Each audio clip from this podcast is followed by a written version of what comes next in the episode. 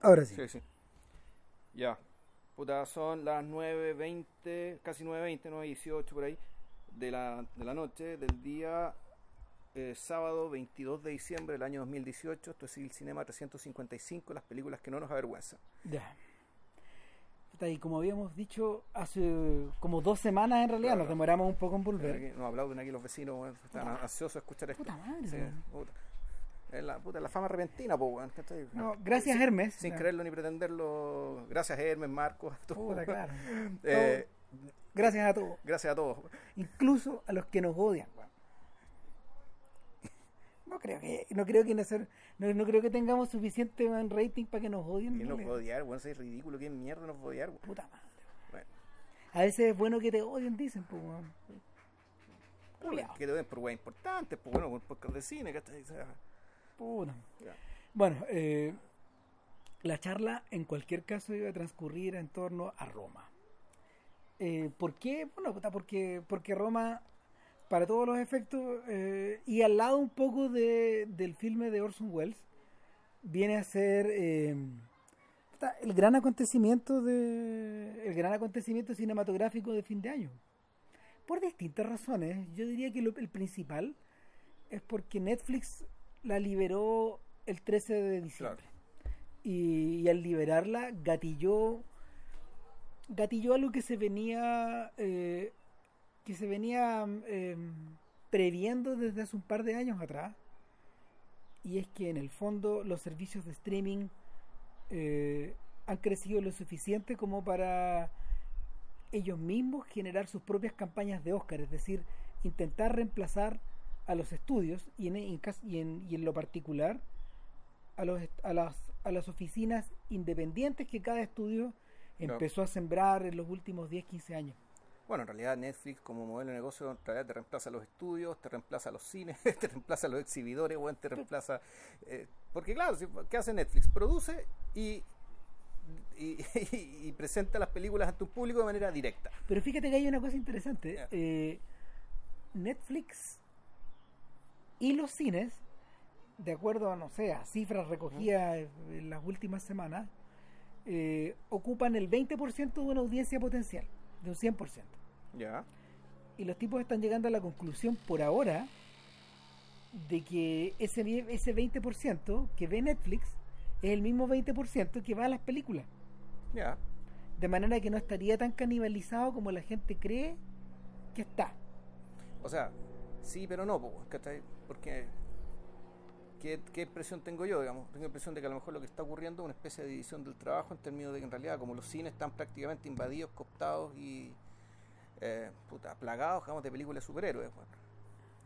Puta, claramente, yo creo que a, buena parte del público adulto que quiere ir a ver películas, no películas adultas en el sentido del porno, sino que películas para gente adulta o películas adultas, puta, las ve Netflix, weón. Las, las que las que pille, digamos, pensando que Netflix también es una, dentro de igual una plataforma una plataforma pop, por decirlo de alguna manera, una, una plataforma que se basa su oferta en, sandías bien caladas, del presente y del pasado.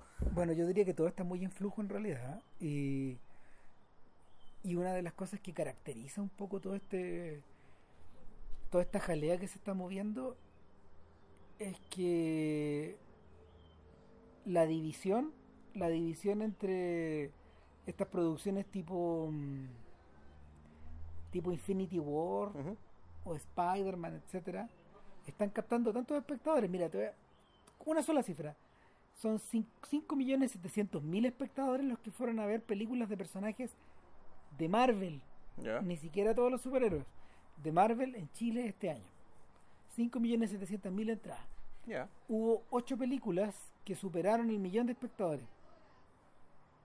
Eso es inédito, eso nunca había ocurrido. En Chile. Nunca. Ya. ¿Y todos de Marvel? Eh, no, no, no.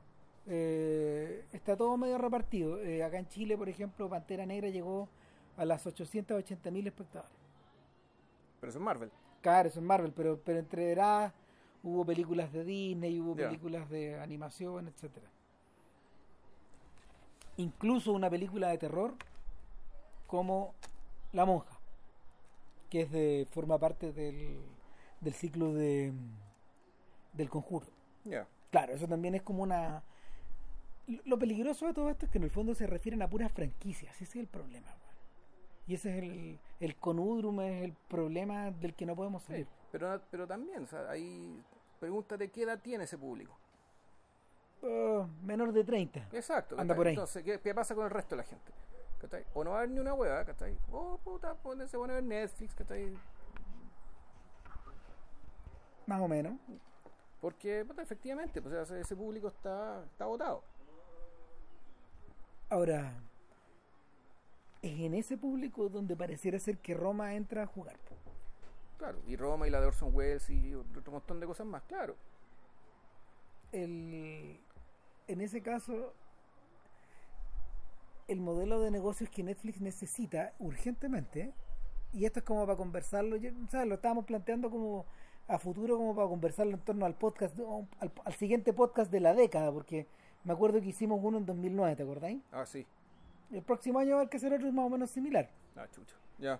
Y claro, en, en esa ocasión los protagonistas eran los formatos nuevos, en el fondo. Era Avatar, era el 3D. Sí. Puta, eran los otros inventos que en el fondo las salas estaban como diseñando para poder llevar gente y distraerla del cable en esa época. Claro o de los formatos o de los formatos caseros, pero pero ahora el desafío puta es distinto, es, otra cosa. El, el tema aquí es que todo se está convirtiendo en un on demand al punto que ESPN lleva como un año más o menos eh, eh, evaluando todos los escenarios posibles en que ellos puedan convertirse en un canal on demand o puedan tener un canal eh, fortalecer un canal on demand que es, para el deporte que vive del en vivo es bien complicado. Pero pero ahí estamos. O sea, no sé, me imagino que se irán a alimentar de todos los de todos los experimentos que los gringos suelen hacer, bueno, puta, no sé, las señales de circuito cerrado de deportivo. Pero pero la cuestión va para allá, incluso, el incluso en el deporte. Claro, ahí lo, ahí lo complejo es, si en el fondo todos los futboleros del mundo creo que en algún momento hemos pensado, ojalá, bueno, que puta, sea, existe un, un, Netflix de la pichanga, un, Netflix del fútbol, un algo que te permita eh, eh, por un precio bajo, suscribirte, ponte tú, a una liga, o suscribirte para seguir a ciertos equipos, y de modo que en una pura plataforma tú decías, ah, ya ahora juega el Colo y va a llegar el partido del Colo. O, ah, ya, pucha, aquí está, juega el Barcelona, va a llegar el partido del Barcelona. Pero para eso tienes que tener los derechos de todas esas ligas, O sea, el verdadero, el verdadero, el verdadero problema, antes que el problema tecnológico, es un problema de plata. ¿Cuánta plata necesitáis para, en, este, en este solo ejemplo, esta sola gran plataforma, que tener los derechos de todas las ligas que te interesan, que, que tú hay cierto potencial. ¿Y cómo solucionar esa cuestión? Con mucha plata. el, el NASCAR, por ejemplo, lo solucionaba, lo solucionaba de manera que em, si tú querías ver tenía 20 canales cerrados. Uno por cada conductor. Entonces tú podías ir, en tu sistema de NASCAR, tú podías ir haciendo el switch de canal en canal para ir a ver la carrera con, el conductor que tú querías. Eh, de, acuerdo también con los switcheos que ellos tienen. Sí, sí, con sus propios, pinchazos, pero. Claro, porque lo. lo mira, en estos momentos existen sistemas de, de switcheo adentro de los estudios, sobre todo en los estudios de radio, donde tú puedes. Em, donde tú podís, ¿cómo se llama?, trabajar el trabajar los, la, la, activación de las cámaras de acuerdo a la activación del micrófono. Reacciona con un cierto delay. Entonces va y, va observando sin necesidad de que haya una persona switchando, está robotizado. Ya. Eh, algo de eso también va a ocurrir, yo creo, en el futuro. Eh, sobre todo con, con, con, el seguimiento de los partidos. Con la cantidad de cámaras que hay, van a tener que hacer algo así también más, son más complicados en realidad. Sí, sin duda que es más complicado. No, son harto más complicado. No, yo lo veo por el lado más prosaico. Es decir, cómo un Netflix unificado mundial del, fútbol, ponte tú, va a tener los derechos de todas las ligas. O va a tener que hacer un sistema de plataforma de modo que la liga que tiene los derechos a su vez le paga y se paga mutuamente entre ellos. Bueno, anda a saber. El mm. punto es que en realidad aquí estamos hablando de todo este partido con Roma, que eh, a su manera es otro experimento. Sí, pues no, sí, un claramente es algo, algo inédito, eh, pero es algo, es algo que creo, claramente, eh, claramente yo creo que ya esto es tendencia y esto llegó para quedarse y, y, simplemente van a ser más nomás ¿cachai? las películas de este calibre y van a ser más también los festivales que van a legitimar ¿cachai? las películas de este tipo. Eh, como, subje- eh, como sujetos legítimos de, competi- de competición. po, Ahora, ¿en qué. De hecho, Roma ganó Venecia. sí. sí. Y pudo haber ganado Cannes, si, si el, si, si el, Pero si claro, los- pues Fremont no lo, no lo dejó. ¿no? O sea, eh, las películas de Netflix no pueden competir. Hasta por lo que, el lo que- problema el problema no es de Fremont, el problema es de la ley. Ya, A ver, eh, el rollo acá en el fondo es que Netflix necesita urgentemente más contenido. ya. Y es una carrera contra el tiempo. Es una carrera que no tiene fin, porque, Sí, claro. porque Netflix está luchando palmo a palmo por una por una mm, por una audiencia que está a punto de, de fragmentarse una vez que Warner llegue con su canal, una vez Que que, Disney. que Disney llegue con su canal, ambos van a arribar el segundo semestre de 2019. Ya. Eso significa que todos los contenidos de, de esa los contenidos de Warner ya se fueron de Netflix. Pero los contenidos de Disney, como son muy populares, todavía continúan en Netflix y, y van a continuar un rato. De hecho, eh, para que Friends se quedara en Netflix, tuvieron que cancelar 100 millones de dólares. Uf, Eh, y eso te da una idea de, De lo popular que es esa porquería. De, lo popular que es el canal, ese puro Sí. canal cagón de Friends para la plataforma a nivel mundial. Entonces, estos tipos tienen que crear contenido a toda velocidad y no están pudiendo, lo están financiando con deuda. Lo están financiando con, por un lado con deuda, que es el contenido propio, pero por otro lado el contenido ajeno, que son películas como Roma, son películas que están siendo capturadas en festivales. Claro. Eh, la primera señal de que eso iba a ser, se venía duro, fue hace un par de años cuando Netflix empezó a atrapar como moscas las películas de Sundance. Ya. Y, y de hecho, en ese momento eh, se adelantó y compró la ganadora de Sundance. La ganadora de, la, del certamen competitivo. ¿cachai? Y, y, y este año subió las apuestas y junto con el, el irlandés de Scorsese, puta, se compró Roma. Ahora, Roma no está producida por, Por Netflix. Eso es importante puntualizarlo. Está producida mitad por Participant Media, que son los mismos produ- Ujú. que productores que distribuyeron No en Estados Unidos, eh, y mitad por Esperanto Filmoj, que es la empresa de, De Cuarón. de Cuarón, la, la empresa con la que ha estado la empresa con la que ha estado haciendo las últimas películas, con Ya. Gravity creo, por ejemplo. Ya. Eh, entonces, en esa carrera, en ¿Y, esa y la compraron en verde o la compraron ya cuando la película estaba hecha y presentada? Mira, Porque es, buena pregunta, yo no, no sé. por- por- tú- porque uno podría empezar a preguntarse, ¿cachai? Legítimamente, si es que esta fue una película hecha para el cine o hecha para la tele. O sea, usted claramente dice que el cine y toda la cuestión, pero yo donde veo cierta... Eh, donde pasa algo raro. Efectivamente, la mezcla de sonido en la copia de Netflix no estaba buena. No. No se entiende, y no, no, obviamente sabemos que nadie habla mixteco, ¿cachai? Pero lo que hablaba la gente en español, cuando susurraban, tampoco se es que entendía. está callado. Lo que pasa es que. puta, si- Entonces, naturalmente uno podría, ya. perdón, y perdón, terminar la idea, esto podría uno atribuirlo al hecho de, de un traspaso de formato.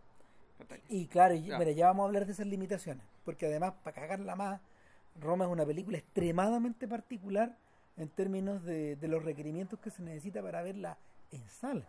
Ya, Ni hablar de la tele. Entonces, eh, capturar esto, como capturar, por ejemplo, la película de Orson Welles o capturar el documental de Welles y varias cosas, digamos, eh, entre ellas Lázaro Felice, sí, una película que, que estuvo en la lista corta para ganar la Palma de Oro y que, y que fue el único filme importante que Netflix capturó en Cannes. que puedo capturar en Cannes, ya. Eh, compró otros, pero en realidad está toda esta mala onda que, que viene sembrándose desde el año pasado, de que Almodóvar abrió la boca, digamos, justamente, o sea, va- validando sus propias preocupaciones también de productor y todo, y, y, y, y, y también meditando en, los- en las limitaciones del, del- en las limitaciones del mercado europeo, que es el que le importa a él estos días, ahora que, que sus películas ya no son tan globales. El problema es que el mercado europeo es extremadamente proteccionista, entonces eh, en territorios como el francés, si tú estrenas una película, de acuerdo a la ley, si tú estrenas una película en un festival, em, Son como tres años, ¿no? son como tres años. Sí. Es, es una moratoria de tres años para que la incluyas en ese territorio, en esa plataforma. Entonces, en cualquier plataforma streaming, no solo Netflix, imagino, no es con nombre y apellido, es para el, eh, las leyes se aplican a la generalidad. Exacto, Ya. pero en ese territorio. Entonces, eh, a Netflix no le interesaba tener a Francia, sobre todo a Francia, Claro. marginada de una película como Roma, entonces los buenos hicieron tapa. Y bueno, los rumores dicen que. eh, Pero al final no pudieron estrenar la película. No, lo- no, los rumores que los rumores dicen que, Ah, que- en Netflix, en Francia, en Netflix Francia no está Roma. No no está no sí ahora está Ahora pero no estuvo en Cannes estuvo en Cannes. Ah, ok. entonces ya. para poder estar para poder estar en Francia Tuvieron que renunciar al festival. exacto Ya. y se cagaron a Fremont porque, porque en el fondo el, el gran perjudicado finalmente fue él y el festival Ya. Eh, no hubo manera de manejar esto y ¿Tan importante era la película? sí po. Ya. lo que pasa es que lo que pasa es que esto es como para hablar esto es como para hablarlo en otro podcast pero eh, para Cannes es extremadamente importante estar en la vanguardia de este tipo de de este tipo como de cambios de paradigma y ellos por ejemplo No, o sea, si la ley los tiene cagados. pues. claro no los liquidó ahora eh, el problema también es que Netflix tiene el imperativo de meterse en este negocio porque sus competidores más cercanos ya están metidos en él como Amazon la diferencia es que Amazon opera como un estudio tradicional, es decir, crea una ventana, porque la plataforma de Amazon, si tú te metí, es distinta. Eh, la gente con Amazon Prime tiene un montón de películas gratis para elegir Ya. por el solo hecho de pagar, pero tiene precios rebajados para ver los estrenos. Ya. En el fondo te pega el rebencazo O sea, una cuestión que está, está a mitad de camino entre Netflix y, y- y Apple TV, digamos. y es un poco la, es un poco la forma de parar el negocio para ellos porque eh, ellos sí que tienen un abanico gigantesco y pero ese abanico al mismo tiempo compite em, compite con los programas de televisión compite con sus propias producciones que van liberadas obviamente en la plataforma y al mismo tiempo compite con los formatos físicos que venden Sí, que no son pocos no es poco. Ah, No no, lo sabré yo, porque yo le compro las películas al dono, weón. Claro, no, no son pocos. Entonces, entonces con esa, con esa, con esa estructura de negocio, claro, estos buenos tienen que tener, tienen que tener una, mm, una, una plataforma híbrida. Claro. Ahora, es distinto, por ejemplo, el caso de YouTube Premium, o, o el caso de Hulu, o el caso de como solía hacer los Filmstrack, que tienen otra, que, que tienen otra, ot- otras, otras estructuras. De hecho, en el caso de Filmstrack, la presión de la presión del interior de la industria fue lo bastante grande como para como para permitirle al canal Criterion sumarse a Warner el próximo año. Y, y ahí vamos Pero es a... interesante, Criterion tiene. Criterion lo que hace es comercializar formato físico, y restaurar y comercializar formato físico. Es decir, sus derechos, que los derechos que adquiere de las películas, son para eso. Eh, eh, los derechos que está adquiriendo Criterion es- le va a permitir comercializar las películas a través de streaming también. Eh, sí, sí, todo para allá va todo. Si en el fondo, Porque, por ejemplo, las películas de Warner, las clásicas, las que tiene el sello Criterion. eso estaba en Filmstrack. Ya, pero y las de los otros estudios, los de Disney, por ejemplo, ¿qué películas? De, puede que debe, debe haber películas de Disney, digamos, de, Ah, de- pero eso está prohibido se va solo para Disney. o, o del catálogo Disney, o el catálogo, porque hay muchas películas que fueron producidas por una, pero el catálogo la compró otra, entonces, el, eh, ahí la duda que tengo, claro, cuál es el nivel de, hasta qué punto tienen los derechos eh, Criterion, digamos, para eh, sacar las películas que ellos mismos restauran y comercializan en formato físico en este formato. No creo que sea para todas. El contrato que tienen es con Paramount en este momento. Porque Paramount no tiene una ventana de esa forma. Y es un, y es un estudio que está muy pequeño, está muy está muy está muy apagado después de la después de la disolución de la UIP, de la United International Pictures. Entonces, y, y- de la forma en que se en que se volvió a, a reordenar el naipe. O sea, en ese sentido Paramount encontró una, una vía de salida ahí para sus títulos clásicos, por ejemplo. Ahora, eh, Paramount está en Netflix. ¿Por qué todo este exordio? Porque en el fondo eh, es una tremenda ironía que un producto tan sofisticado como Roma y diseñado para las salas tenga que exhibirse o haya terminado exhibiéndose en un formato casero como el del streaming. ¿Por qué razón? Roma está filmada en, en- con creo que con una Arri Alexa de 65, 65, milímetros sí. Digital, no es, no es película No, física, le- no se lo pero eh, el, el formato de 65 milímetros es el que tiene mayor ductilidad hoy por hoy para ser convertido en cualquier cosa. Em, no solo eso, fue filmada para ser eh, para ser postproducida en blanco y negro. Es una película que está hecha con largos planos Y secuencia. aún así los créditos no se ven. No, es una película que está hecha con largos planos secuencia. Es una película que está eh, cuyo sonido está captado en Dolby Atmos, ocupado en los rangos más extremos del sistema. Y esa es la razón de por qué se chupa en la tele. No alcanzamos a escuchar toda la no alcanzamos a escuchar toda la toda la gama de, de sonidos o la mezcla de sonidos que tiene que tiene. Roma. Es una película que está hecha en O sea, el sonido está comprimido, por lo tanto. Puta, es una, es una, es un, creo que es para 8 o 9 parlantes distintos, canales. Ya. Claro, entonces, el, ¿qué es lo que pasa?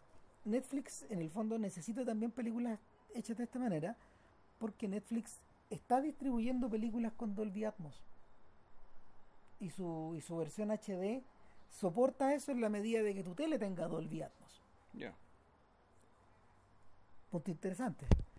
Eh, ningún cine, ninguna sala chilena posee Sí, el Atmos. Claro. en estos momentos, eh, ahora, eh, el- la, mm, la, mm, ¿cómo se llama? La oficina de postproducción de Sonamos, que, que hace un montón de películas, el sonido de un montón de películas chilenas y Latinoamérica, ellos se van a convertir en la primera casa de postproducción de Latinoamérica en tener Atmos. Atmos para, para ofrecer esa mezcla para películas latinoamericanas. O sea, estamos por detrás. Eso, eso, eso por un lado. Entonces, por el otro, por el otro, es una película, yo diría que en términos de lenguaje cinematográfico, bien sofisticada. No es la típica película que te encontráis en Netflix. No, claro, por ningún lado. No, claro Ni, en los cines tampoco. No, claro, el- esta película, estoy siendo súper grueso como al definirlo, pero esto es como medio pariente del árbol de la vida, por ejemplo, es pariente de estas películas de, de Malik en cierta medida, es pariente de, es pariente de cierta, eh, hay algo, hay algo de parentesco con Belatar también. Estoy hablando de la- de la- del look, de la forma en que Sí. está hecha, no, no de los contenidos. Eh, hay cierto parentesco con el joven Sviagintsev, eh, y por lo mismo también con, con los cineastas de con los cineastas del estilo trascendental O sea, claro, o sea, por Velatar y por Svincent llega a Tarkovsky de una u otra manera. exacto y, y sin embargo es una película que está hecha al mismo tiempo eh, en un en un lugar en un espacio y, en- y dentro de una cultura cinematográfica que deja poco que deja poco aire, aire de esa clase para respirar por alrededor de ella. No hay muchas películas hechas en esta clave en Latinoamérica. Yo pienso en el, en el abrazo de la serpiente, Claro. por ejemplo. Que también está, es- esa, esa va más lejos todavía, Sí, porque está filmada en 35 milímetros, película física, en celuloide, de blanco y negro. en medio de la selva, güey. Claro, entonces, claro, en ese, en, en- en ese caso ellos revirtieron a eso porque les permitía trabajar el- la- lo- los motores de la, los motores de las cámaras de 35 consumen mucho menos energía que una cámara digital, Una digital. muchísimo menos. Entonces las baterías duraban mucho más Ya, y por eso podían trabajar tranquilos en 35. También parece irónico, digamos, claro. que, que hay que para, para, para meterse en la selva no haya que apelar a la última tecnología, sino que haya que ir hacia atrás. O sea, no es tan irónico, en realidad es algo que, que en realidad todos deberíamos asumir que en, en- en- en nuestra vida, digamos, una vida muy tecnologizada, es que no siempre la última tecnología es la mejor solución para la situación en la que te encuentras. No, Puede ser que la mayoría de las veces sí, pero hay un montón de situaciones en que vaya, vaya a estar mejor, la solución va a ser más barata y más práctica con tecnología más antigua. Ahora bien, eh, una cosa que se nos está metiendo, se nos está metiendo la señora que está hablando otra. Gracias vecina. Bueno, el, el rollo acá, el rollo acá con Cuarón es que eh, Cuarón llega a esto, esta es su octava película. Sí. Cuarón llega a esto después de un largo excurso, eh, casi siempre en los márgenes del cine comercial. Entonces cabe la pregunta, puta, ¿por qué ahora, man? En los márgenes, dentro de los márgenes. Sí, Claro, Eh, sí. No, no en el margen. adentro, no, de, los márgenes, adentro de los márgenes. Eh, Y eh, Cuarón, llega, Cuarón llega a esta película con un Oscar a Mejor Director en el bolsillo, convertido en uno de los... convertido probablemente, probablemente, en el director eh, latinoamericano más galardonado y al mismo tiempo eh, con mayor poder a nivel global. Más, yo diría que harto más que el, el poder de Iñárritu y de González Iñárritu y, Y el del poder Toro. de Del Toro. Y por cierto que de Almodóvar. Eh, Cuarón llega a este punto en un momento bien cómodo. Eh, es más o menos similar a esto que hemos hablado antes de, de Scorsese. Sí, pues, o los hermanos, claro, o, los hermanos Cohen. O sea, en fondo esta, esta gente que después de ganarse el Oscar, básicamente tiene la espalda más o menos ancha para hacer lo que quiera. Claro. Y, y gracias a Dios lo que quiere es harto mejor que lo que puede o lo que le, lo que necesitaron para ganar el Oscar. Entonces, llegan medio relajados, encuentro yo.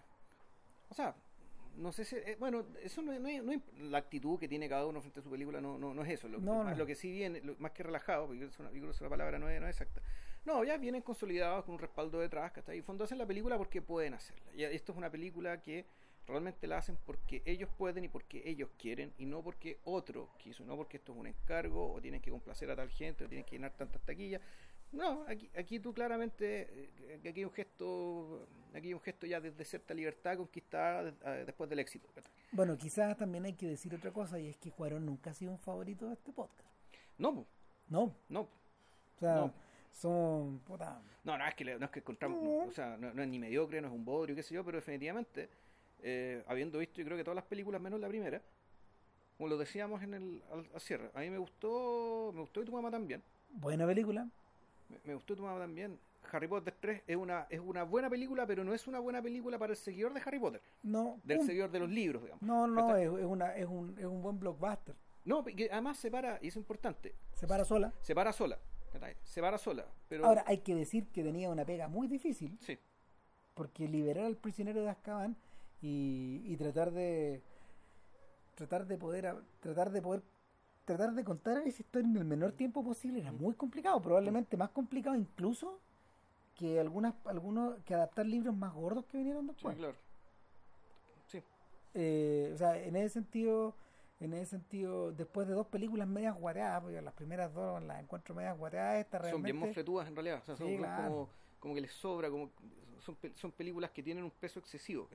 Para mí, para mí la cosa, para mí de la quinta, no, la cuarta está bien, la quinta más o menos, la sexta me gusta mucho. Para mí, de hecho, la sexta, la, la sexta Es la que más te gusta. La que más me gusta. Ah, O sea, habiéndome leído los libros, digamos, y, y- y donde por lo tanto yo no, no puedo hacer el ejercicio de ver si la película se para sola o no.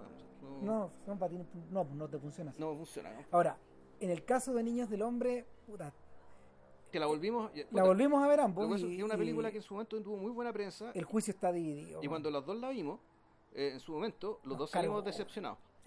Sí. Por eh, en mi caso, ahí me parecía que eh, básicamente por un problema un problema de guion que me pareció muy forzado la forma en que en el fondo Teo se da cuenta digamos del complot del medio en el que está metido que me pareció muy de la nada ¿cachai? o sea es un, eso a mí es una pifia de guion ¿cachai? la forma en que él se entera es ¿cachai? ridícula porque en el fondo y, y ya pico o sea eh, spoileamos nomás Mm. Eh, el, el personaje que es presentado el personaje que es presentado en esta historia como como un sujeto que viene de vuelta como un sujeto quebrantado como una especie de como una especie de protagonista del noir y, Claro. que, y, y que, y que viene adeudado que viene adeudado de una de una larga serie de una larga serie de protagonistas cínicos del cine británico porque este, el fondo este en el fondo esta es una película británica claro eh, y que está ambientada en Gran Bretaña y que bebe que bebe de ucronías y bebe de la sci-fi Sí. y bebe de Ballard y de Orwell y de Brasil y de todo eso Exacto. todos sus precedentes están vivos eh,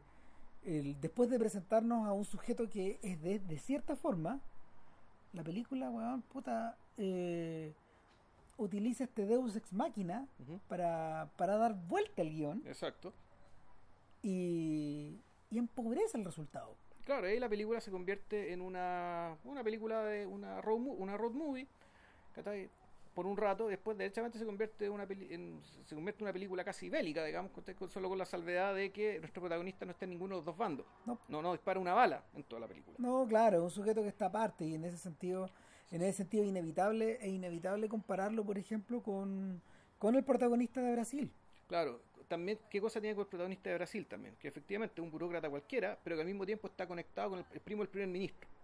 Es decir, es un tipo que es un es un nadie, digamos, ¿cachai? Pero que al mismo tiempo se distingue del resto por su cinismo y su lucidez, ¿cachai? Respecto, claro, naturalmente, la enajenación del sistema fascista en el que vive. Pero que además, oh, casualidad, tiene un primo ministro. Igual que, que el este. primo ministro. O sea, no, pues, hablo de Teo. Ah, claro. Pero, eh, pero, efectivamente, el personaje de Brasil era el mismo perfil, que al mismo tiempo también estaba conectado con el, con el centro del poder. Exacto, con niveles altísimos por, por, distintas razones. Claro, entonces ya es un pie forzado, un poco ridículo, un poco extraño, un poco maníaco. Ahora, en el caso de Brasil, en el caso de Brasil hacía sentido porque en el fondo el despiste monumental del personaje durante toda la historia era parte de su trama trágica. Claro. Y, y, y, lo que la convierte en un filme canónico es que Gilliam, que ya venía fogado de un par de, de, un par de películas eh, producidas, producidas, digamos, a espaldas de Monty Python, eh, el tipo estaba preparado para apretar el, el, objeto y no soltarlo hasta el final. y aparte está el hecho de, la, de dónde nos estamos situando. Brasil, en rigor, no es una película de ciencia ficción. En realidad es una película de steam fiction de, en fondo, de realidad paralela, una realidad paralela tan caricaturesca que en el fondo tiene cierta lógica de carnaval que te permite estos dislates de estos, estos dislates y estos lujos argumentales. En cambio, la película, esta otra película, no esta película apela a cierta verosimilitud respecto de que esto que estamos viendo va a ocurrir en el futuro. Claro. Por lo tanto, la forma de construirte el personaje de Fallon, digamos, en términos de sus relaciones, eh, no calza. No. No calza. Ahora, eso igual uno lo puede perdonar, eh, sí, uno podría decir también, la película, y, y, eh, y, no sé si esto viene de parte viene de parte de P. James o de la película, su uso de básicamente la tradición del rock and roll y la segunda mitad del siglo XX como tratarlo como una especie de Belle Époque, ¿cachai? Como el, el, recuerdo de las épocas felices, ¿cachai? Que no sabíamos lo que se nos venía. Ah, no, bueno, bueno, yo creo que ese es el punto interesante de la película. O sea, para mí la va a ser May. Yo, vos sabéis que en el fondo yo considero que el personaje de Michael Caine es John Lennon, pues, o sea, es John Lennon. Lo matan como John Lennon. Ya. Lo mm. balean. Eh, de la misma forma, está compuesto de la misma forma cariñosa, bueno, hacia, hacia, hacia, hacia, el sujeto, ¿cachai? Pero también está, pero está hablando un poco también del uso de la música. Sí, también. La forma en que se aparecen las canciones, que cuando van y, le, presentan, cuando nos presentan al primo del protagonista. Cuando nos eh, presentan a Danny Houston. Danny Houston, digamos que lo presentan con The Hall of the Crimson King, de, King Crimson. Claro. Por ejemplo. Y es como si es una gran fanfarre que donde estamos entrando a la donde estamos entrando, ¿cómo se llama?, a la, a, la gran usina. Claro, al inner sanctum del poder. Claro, pero, pero no es cualquier weá, digamos, sino que está dentro de la usina de Animals. De Animals. Y está el, está el chanchito, el chanchito flotando. Y está el David de, Miguel Ángel rescatado, etcétera, en el fondo. a mí eso me pareció mucho. Me pareció mucho, me pareció redundante, me pareció ya está aquí. Fíjate que, fíjate que a mí, a mí es, eso yo lo aguanto. Lo que de verdad no aguanto, lo que de verdad me jode, eh, es lo, es lo barata que se pone hacia el final. Sí, yo no, estoy de acuerdo. No es, que barata, el, es insacionable. La, al final de la película se un poco el carajo. Digamos, al final. sea, el carajo. Y eso que, eh, puta, tiene unos tremendos planos secuencias en una ciudad de refugiados, ¿cachai? Que tenía. Que, puta, que igual es la premisa interesante, ¿cachai? O sea, puta, mostrarte tu imaginarse esto, ¿cachai? Imaginarte cómo mm. sería una ciudad de refugiados, eh, una especie de gueto, una ciudad convertida en un gigantesco gueto de refugiados, ¿cachai? Un, un infierno un infierno, un infierno multiétnico.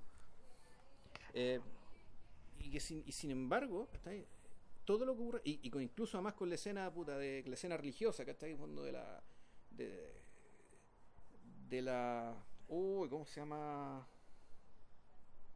¿De qué? De... la aparición de la guagua. Cuando aparece la ah, guagua y todos los soldados se, se empiezan y, se arma el silencio, que es la apoteosis de esta guagua. En el fondo la aparición de Dios, la aparición de ah, Cristo, la aparición de la salvación. Espérate, y esos son ojo que esos son momentos que por ejemplo no se los encuentra en los oratorios. En los oratorios de Händel esas weas ocurren. Claro. Es como una side, es como una parte, es como un área o como un coral, etcétera se produce ese mismo efecto. Incluso con una escena, esa escena que es bien impresionante y que además está hecho siempre con cámara, con, no sé si, sí, es cámara en mano principalmente, ¿cachai? Con gran plano secuencia siguiendo a la personaje, con la cámara bajando por la escalera. Tiene, tiene una monumentalidad, Pero sin embargo, no, en el fondo todo este segmento no funciona. No. No funcionó la primera vez y ahora que tú sabes en qué termina, menos funciona una segunda vez. No, no, se queda. Yo, yo siento que está demasiado armado, weón. El, y, y es ahí donde se le notan las costuras. Puta, ¿para qué hablar de Gravity, weón? No, claro. No, es una película terapéutica de mierda, weón. No, claro. O sea, de hecho. Ah, em, terapia, terapia, terapia de efectos especiales, eso, eso es Gravity, weón. yo, te diría que Gravity es una de las primeras películas que quedó afectada por esta paranoia de las redes sociales de, de tener que encontrar las cosas que son sonoras, las weas que están promocionadas, las weas que están nominadas, de tener que encontrar las buenas a la carrera. No te niego que la inventiva visual de Gravity es superlativa, Sí, pero es una pega que este bueno hace bien. Claro, no, y, De hecho, la hacía bien ya en Y tu mamá también. claro. con No, mucho y- menos recursos. Y no, hay que, y no, no, no puedo olvidar que efectivamente el choque de los satélites al principio es una hueá tremenda. No, es ¿cachai? Es impresionante. una cuestión impresionante, o sea, es un logro técnico, ¿cachai? Visual sí, y est- y estético también. No, tremendo, ¿cachai? Pero ¿qué es lo que hay adentro, weón? Vamos, terapia, pues, volvemos, terapia, Claro. ¿cachai? Terapia. O sea, que la gente, o sea, hacer que la película se sienta bien al final y que la gente salga contenta y crea que, vol- volvemos, como dice Roland Barthes, puta, mitología, ¿cachai? Sí. Mitología burguesa, ¿cachai? Debemos dejar a la gente más o menos conforme y contenta, digamos, ¿cachai? Con su realidad, con su vida, con todo, y, eh, y, y sobre todo con sus propias concepciones. Ya. Y, y, eso, y, eso, y eso es Gravity. Y, listo, no, yo no, no gastaría más salida en ese bodrio de película. No. Ahora, Debo decir que me gustó La Princesita, aunque también creo que tiene, tiene renuncios a nivel de guion. bueno, esa es la única película que, que no le fue bien. Claro, que no, que no ha obtenido, que no ha obtenido recompensa económica. Ya. O sea, y, y en este caso, Que se el- fue, fue ras, creo. O sea, no, no llegó a pérdida, pero parece que en este caso, penita, claro, sí. el nivel de bateo de, de Cuarón es superior al de sus colegas mexicanos. Ya. O sea, Babel no recuperó costos, Beautiful no recuperó costos. Es Eh. que, digámoslo, Babel era una porquería sin nombre. No, claro, pero Eh. podría haber recuperado, pero, pero no. No, bueno, es que a veces hay justicia en este mundo. Son- solo a veces. Sí. Y eso que a Vilche no les gusta Birdman, weón, pero bueno. ¿Me gusta quién, perdón? Birdman. Ay, no. Pero Revenant sí. Sí. ¿no? Sí. Es que esa como que no es un... Bueno, ya. O sea, No. Hay un podcast de Revenant, así que no sí, sí, sí, sí. Y fue bien largo. Y muy Eh, comentado también. Ahora, todo esto nos lleva a Roma porque eh, esta es la clase de película que un estilista como Cuarón eh, puta, yo creo que sentía que tenía dentro y que quería, que quería intentar en algún momento. Ahora, a primera vista, y muy abuelo de pájaro, Roma está compuesta con el gigantismo que caracteriza el arte mexicano. Sí. Es decir, ese gigantismo que, por ejemplo, uno puede que uno puede observar eh, en cosas tan distintas como el como el arte mural. Los planos Sí. están construidos como si fueran murales, ya vamos a hablar de eso. Esa es una cosa. El gigantismo de las teleseries mexicanas, es decir, ese intento, ese intento por retratar todas las clases sociales en un puro producto. Eso es gigantismo. Puta, es que no, ahí, ahí, ahí yo no estoy de acuerdo. Ellos O son sea, los inventores de las teleseries sí, de 100 Sí, capítulos. sí, weón. pero yo no creo que el, que el- que- no, yo no creo que las características de la película obedezcan a un deseo de gigantismo. Eh, Puta, yo, yo creo que el, sí. yo creo que el gigantismo visual, eso sí te lo compro, ¿cachai? Y, y- y lo, lo más bonito es que es un gigantismo aplicado a lo no gigante, ¿cachai? A lo no grandioso, sino que un gigantismo aplicado a lo cotidiano, ¿cachai? Y que sin embargo, claro, el resultado termina siendo que eh, una historia, una historia familiar, termina teniendo, claro, la forma de una epopeya. ¿cachai? Y eso efectivamente es un logro principalmente, es algo principalmente visual Sí. e, e iconográfico. ¿Cachai? Bueno, por algo es que, claro, la, la escena de toda la familia abrazada en la playa, ¿cachai? Ya, Es el póster, po, weón. es- es el póster en la película, eh, es no- la escena clave de la película. Y no hueven, es una pirámide. O no olvidemos. Es una pirámide, pero es, es harta cosa más. Lo Sí, importante claro. es quién compone la pirámide. Sí, po, Pero pero es una ahí pirámide. vamos a llegar a... Entonces, el,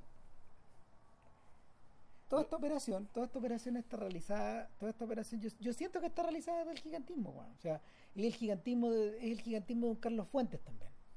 ¿Cachai? Un weón que, un weón que en el fondo eh, escribiendo desde arriba, desde lo alto, desde donde él se sentaba a escribir, a mirar a- a- a- al resto de la raza humana, digamos. Eh, él, él se sentía obligado a escribir esta clase de historias de esta manera. el... ¿Qué es lo que no es gigante en la película? Eh, la película de alguna forma yo siento que está cruzada, yo, yo siento que está atravesada como por, por una por un doble intento. Por un lado están estas cosas gigantes. Están estos largos planos secuencia, están estos planos generales, está esta permanente negativa a observar el rostro humano en un primer plano. Por otro lado, hay un énfasis en los detalles, en los planos de detalle, en los primerísimos primeros planos de los objetos. Los encontramos una y otra vez, el parachoques de un auto, eh, la forma de un vaso, eh, un juguete tirado eh, al borde de al borde de un desagüe en el patio. Las cabezas de los perros. Las cabezas de los perros. El... Y ya vamos a hablar de esa escena de las cabezas de los perros. Bueno, detalle tras detalle tras detalle y que en el fondo no pertenecen a rostros humanos. No hay ojos, por ejemplo, no hay narices, no hay orejas, no hay manos, sino que son otras cosas. ¿Cachai? ¿Está grabando esto? Sí, sí, sí. Ya. Pero el, el, el punto es que oscila. Entonces es un retrato de lo, entre lo micro y lo macro. Ya. ¿Cachai? Eh, leyendo, no he leído tanto de lo que ha, de lo que ha hablado Cuarón en torno al tema, pero lo que sí me ha llamado la atención es que él dice e insiste de una manera de una manera bien majadera en que cerca del 80% de lo que vemos en la película corresponde a recuerdos de él. Sí. Recuerdos, recuerdos, recuerdos visuales. Sí, claro, y no, y que, y que el trabajo eh, y el trabajo de reconstitución de los espacios físicos fue buscando los muebles y aquellos lugares y efectivamente los objetos que adornaron su infancia en la colonia Roma. Claro. Que por eso se llama Roma la película, por si no lo sabían, es por la colonia Roma, que es como si una película chilena se llamara Ñuñoa. Por ejemplo. Por decirlo de alguna manera. O San Miguel, como el disco de los prisioneros. Exacto, como, la, la, como Miguel San Miguel, como esta la, la de los prisioneros. Claro, es una cosa así. Entonces, eh, puta, en esa lógica, en esa lógica, la Roma, la película, inevitablemente tiene referencias como medias prustianas y juega con la idea, juega con la idea eh, y con el potencial que el cine tiene para escenificar esos recuerdos.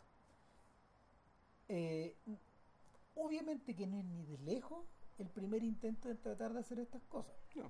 O sea, yo creo que el intento cardinal respecto de eso es los 400 golpes. Los 400 golpes está repleto de imágenes, de evocaciones, de, de recuerdos de, de Truffaut, cosas vividas no tanto tiempo atrás en el caso de él. Sea, porque, porque Truffaut era. ¿Qué tenía? Tenía 25 años, más o menos, 25, 26 años para el rodaje. Entonces era, era relativamente joven y sus recuerdos estaban relativamente frescos. Era mucho más joven que Cuarón, que un señor de más de 50. Mm. Y el, yéndonos para adelante, el otro gran ejemplo es Boyhood. Linklater no, ha, Linklater no ha salido a hablar acerca de eso, pero hay muchísimas cosas de la vida de él en la película, No. incluyendo el personaje de su madre. ¿Cachai? Entonces, Linklater también, también entra también entra la discusión acá. Y ¿qué es lo que, A ver, qué- pero, ¿tú crees que Cuarón haya visto Machuca y la nana, sí? las dos? Sí, de todas maneras. Porque yo viendo estas dos weas, ¿cachai? O sea, viendo, viendo Roma, ¿te acordáis? De inmediato. Es machuca. O sea, O pa- sea, para sí. mí, para mí, para mí ocurre una hueá súper rara. Yo la vi con Andrés weón. ¿Ya? Entonces, era una sensación súper rara, como de ¿qué estará pensando Good en este momento. en este momento preciso cuando está viendo una versión tipo Ciudadano Kane de la película que él hizo hace, no sé, 14, 15 años? ¿Qué estará pensando en este momento? Sale O con sea- cara que le gustó mucho, digamos, pero, pero claramente está eh, Cuarón está metido en este territorio. Claro. O sea, claramente. Y no, pero es que no me cabe duda que él la vio. Claramente. O sea, yo no sé si la vio, ¿cachai? Pero esa es la, la pregunta es legítima porque el, aquí lo importante, claro, Machuca, en realidad, eh, una, eso sí una diferencia. El niño que aparece ahí no es el joven Andrew Wood. No. El niño que aparece ahí es el joven James Hamilton, Sí, sí. para empezar. Ahora, que Wood haya tenido cierta simpatía con el proceso y probablemente él sí era alumno de St. George cuando pasó esto. ¿O no? Eh, bien chico de haber sido, pero es re posible. O sea, que él- algo esto alcanzó a agarrar. Pero claro, Machuca es distinta porque efectivamente aquí el, el protagonista es el niño. ¿ya? Y es uno de los niños, es, es un niño. ¿Cachai? Roma, en cambio, apuesta por otra cosa. No, po. Roma, Roma, Roma apuesta por una visión de conjunto, algo que te confunde al principio y luego adopta un punto de vista y lo continúa. Pero, pero es ahí donde entra a tallar la nana. Donde la nana se nos, se nos vuelve interesante porque en realidad, eh, sobre todo para los espectadores chilenos. O sea, Pero Cuarón habrá visto la nana. Sí, pero obvio que sí. Lo, a ver, lo que pasa es que aquí, aquí subestimamos la forma en que esas películas fueron distribuidas. Claro. O sea, no es que subestimemos la calidad, lo que subestimamos, lo que subestimamos, o mejor dicho, yo digo tengo mis dudas respecto a cuál es, cuál es la capacidad de esas películas de llegar hacia, ¿no? O sea, hacia, hacia, hacia la afuera el, de esta isla nuestra. un, un tipo como Cuarón obviamente tiene que estar enterado de los candidatos a los Independent Spirit Awards. Ya. Y Lana no fue candidata a mejor película por ahí, extranjera. Entonces, Le van a ganar un premio, ¿no? sí, claro. En pues, Sundance. También. O sea, el, una película como La Nana cae en ese territorio directo. No, claro, y Machuca naturalmente también ganó premio. No, no ganó, pero estuvo a punto, estuvo cerca de ganar, está perdido con whisky, ¿no? Sí, metió con whisky el, El, el el Goya. Goya, los Goya. Roma no lo va a perder. Ya. Y el Oscar tampoco, me decís tú. No, eso es más complicado. Ya, Ya íbamos a hablar del, del- Yo creo que no lo gana. que no lo gana. Mm, tengo mis dudas. Tengo mis dudas porque los contendores que tiene al lado son formidables. O sea, el polaco, Y el japonés. ¿qué es japonés? Choplifters de Corea. ¿Corea este año? Ya. Son ganar. Yo creo que gana. ¿Y no va también la de. ¿No va Burning también? ¿De Lee Chang-dong? Pero ese no existe. Es que ahí no hay plata. Ah, ya, o sea, esa película no va a competir en serio porque no hay plata. No, claro, Ya. no, no. Sí, sí. El, el- el tema acá es que Palikovsky ya ganó un Oscar. Entonces, es posible que, es posible que entre con muchos votos. Ya. Lo mismo va a pasar con Cuarón, va a entrar con muchos votos. Pero miren acá, miren es que, es que tal vez Sony haga una... Creo que es Sony, cre- creo, que, creo que ellos van ellos van con Choplifters y, y, y si los votos de ambos, de los otros dos se dividen, Choplifters puede entrar por el medio. Ya. Pero eso se va a saber después, Después, no, no vamos dos a meses más, todavía, ya. claro. Eso, va a eso se va a saber en la medida de si, eh, de si Netflix renuncia a ganar el Oscar a Mejor Película. Ya. Porque ese es su verdadero objetivo. Ese es su verdadero objetivo. Tú lo haría con Roma. Claro, ¿Y por qué habría renunciar a eso? por los fondos. Claro, si tienen plata o no para. Es que claro, Pero pues, Netflix no es la empresa con mayor patrimonio, o sea, la empresa que- de mayor de mayor valoración en el mundo, o sea, por precio de sus acciones. pero lo financia por... Pero todos, los, todos estos gastos son financiados con deuda, contra deuda. Entonces, y además está el otro detalle de que conducir una carrera de Oscar eh, es extremadamente complicado, eh, sobre todo en un año en que tenía Disney con bolsillos sin fin para Pantera Negra. Entonces, hay un, hay un tema con la. Hay un tema con. ¿Cuánto. A ver, puede haber muchos fondos, pero lo que empieza a faltar es espacio. Ya.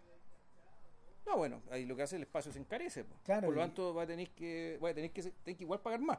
Que Claro, por lo pero- pagáis menos. Pero, pero la carrera es tan breve que no alcanzáis a subir los precios de esa forma. Los podéis subir de año en año. Ya, pero no dentro de una misma campaña. No, Ya. no sí, sí, el, esta weá tiene ribetes ya de ciencia exacta. esa es la weá atroz de esta cuestión. Bueno, el, el punto es que el punto es que Cuarón llega armado hasta las dientes para hacer Roma y y, probable, y, y, y- lo, y lo más impresionante es que llega llega en una llega con una disposición y con una con unos recursos y con una con una energía que está totalmente a la altura de, lo que es el producto finalizado encuentro yo.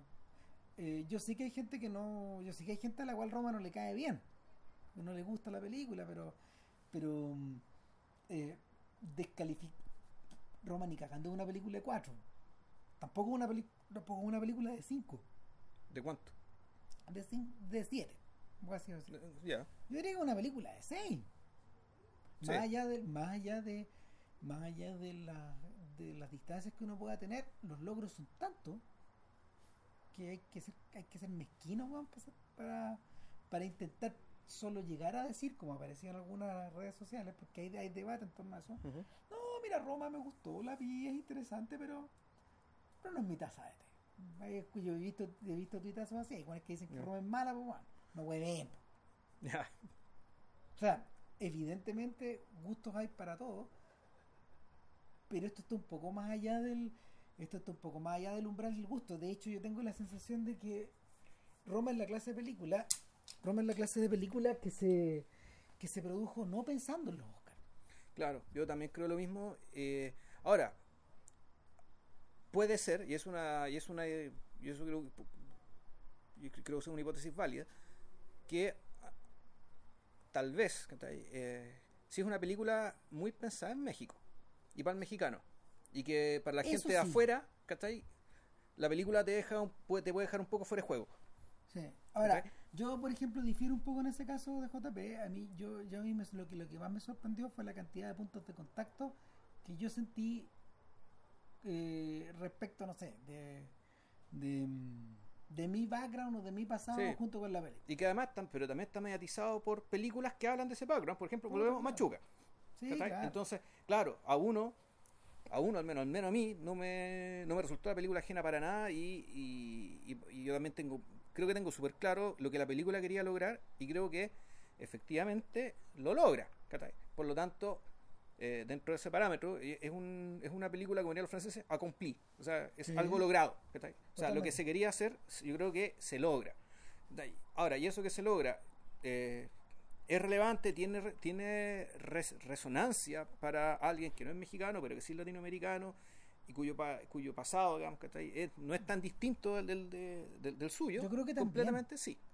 Y, y a juzgar por cómo ha sido recibida afuera, eh, Roma también, también fue hecha con cierto criterio global. Una cosa que es interesantísima en la película. O sea, yo creo que el blanco y negro apunta un poco a eso. No solo a cierta, o sea, hay cierta iconificación. No solo el blanco y negro, sino que yo creo que también el, la, el, eh, la forma de apelar a, una, a un drama familiar, por, por otro lado, y en último término, eh, a su tremenda etnicidad. Yo creo que la, la, el, énfasis, el énfasis puesto en lo no blanco la idea de lo no blanco es gigantesco y, y eso sí, eso sí no está presente en las otras candidaturas. Está presente de una manera hipócrita, por ejemplo, en Black Panther, donde, donde los tipos imaginan una Wakanda imperial. Imaginan, en vez de una África democrática y libre, una África jerárquica también. Traslada esa hueá, traslada esa hueá, no sé, a, a Dinamarca y funciona, y, y, funciona en Castillo. Yeah. Traslada, traslada esta weá a Nueva York y funciona en los rascacielos. Pero no, pero siempre funciona en términos de, de élite nomás. Y eso es lo asqueroso de, de, Black Panther. O sea, y eso, eso es lo regresivo también. Eh, sobre todo en términos de que la película se plantea como una como una suerte de no sé de de perorata de perorata inclusiva yo siento que Roma, eh, en ese sentido, en su énfasis con lo étnico y lo no blanco, eh, es que es que es que ahí, ahí, está volvemos a la, discusión. Si esto como si el, más que un énfasis a ver no es un énfasis es me parece a mí que es el corazón de la historia. O sea parte del corazón de la historia mejor dicho es parte del corazón de los hechos y es parte del corazón de sus propios recuerdos. Es decir la, la eh, esta nana asesora del hogar, como queramos llamarlo, digamos que está ahí, esta, eh, esta, esta, esta, persona del servicio hogareño, digamos que está de Cuarón, existió. Se llamaba Liboria, y una persona de Oaxaca que hablaba mixteco, igual que Cleo, que la, que la personaje que vemos acá. Y era una, era una chica muy jovencita, no tan separada de la edad de los niños tampoco. Exacto.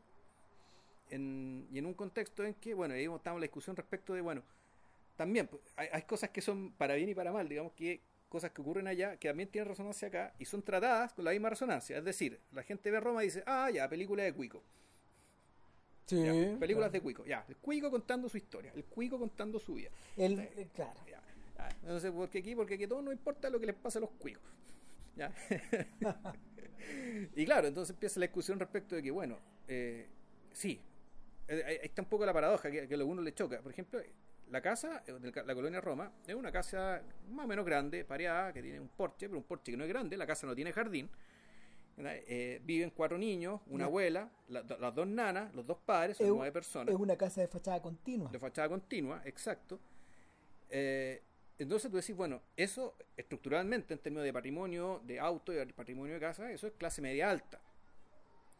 Pero, ¿qué casa de clase media alta tiene tres personas de servicio? Personas de servicio, tres personas. Es decir, Cleo, dos nanas, otra, otra nana más, también y mixteca, y el chofer. Y el chofer. Claro. Y pensando además que eh, el personaje de la madre, de la madre de verdad de Guarón creo que era química, y sin embargo, eh, en, la película, alguna vez lo menciona la pasada, que ella trabajaba en la prepa, es decir, era profesora. Sí, pero también hablan de que era química. Claro, pero era, pero trabajaba en la prepa medio tiempo. Entonces, eh, los ingresos que tenía esa familia eran ingresos de una profesora de química en la prepa y de un médico. Un médico de hospital público. O sea, porque era un médico de la clínica más lujosa, digamos, de, de Ciudad de México, digamos, no, no, era así. Entonces, claro, son ingresos de, los ingresos son personas profesionales, que qué sé yo, que, y que, efectivamente, clase media, y que sin embargo la, la situación en México, y sobre todo la explotación de la población indígena y mal educada, o deseducada, no, o no, o no, no, educada. o no ilustrada por el Estado, el problema no es ella, el problema es el Estado, que hacía que efectivamente una, una familia de, de, clase media alta de esos ingresos tenía una servidumbre compuesta por tres personas, cosa que en Chile ya es un, es un disparate. no. Em, ahora, eh, ¿por qué estamos contando esto? La verdad no sé. No, lo que, no Era mi idea, para otro lado se me olvidó. No, mira, lo, lo, lo, lo que pasa acá es que en el tránsito del proyecto a la filmación, de la filmación a la postproducción, de la postproducción a la adquisición de Netflix, ocurrió una cosa que eh, Cuarón probablemente tenía presupuestada, pero nadie más tenía presupuestada. Y es que la película se convirtió en un fenómeno social, tal como Machuca. Ese es el gran cambio. Eso es lo que la distingue, eso es lo que a ver. Pero esta película, ¿cuándo se estrenó en México? Ahora. Pero entonces, a ver. No, si lo, ¿Cuándo se produjo el fenómeno social entonces? Entre medio, sí, ¿Entre medio de qué? Entre medio, entre medio. O sea, antes de estrenarse ya era un fenómeno social. Sí, O sea, ya, como Tropa de Elite. Que Tropa de Elite, que era la película más vista en Brasil, antes de estrenarse estaba toda pirateada. Exacto. Entonces, el. Con Roma pasó lo mismo. La piratearon y la vieron. No, no, no, no. Con Roma, con Roma en el fondo, con Roma en el fondo es producto de una acumulación. Lo que pasa es que eh, el solo hecho de que Cuarón volviera a México después de casi 20 años ya era un acontecimiento. Sí, claro. Que conste, ninguno de los mosqueteros ha hecho eso todavía. Ya. Ninguno. Ninguno volvió. Ninguno ha vuelto a filmar a México. No, a hacer una cinta mexicana. No. ya. Entonces este es el primero que volvió. Okay.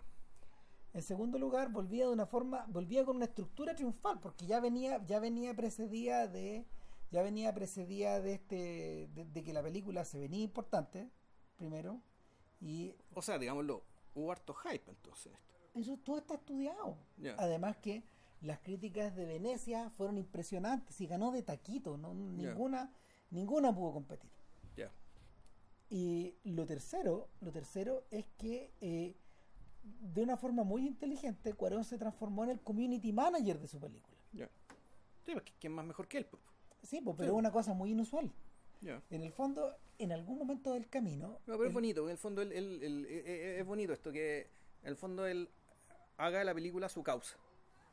es su causa, digamos. Porque no solo es su película, claro, es su película la dirigió, pero hay, hay involucramiento mayor. claro, no es, el, no es el primer gallo en hacer eso, digamos, o sea.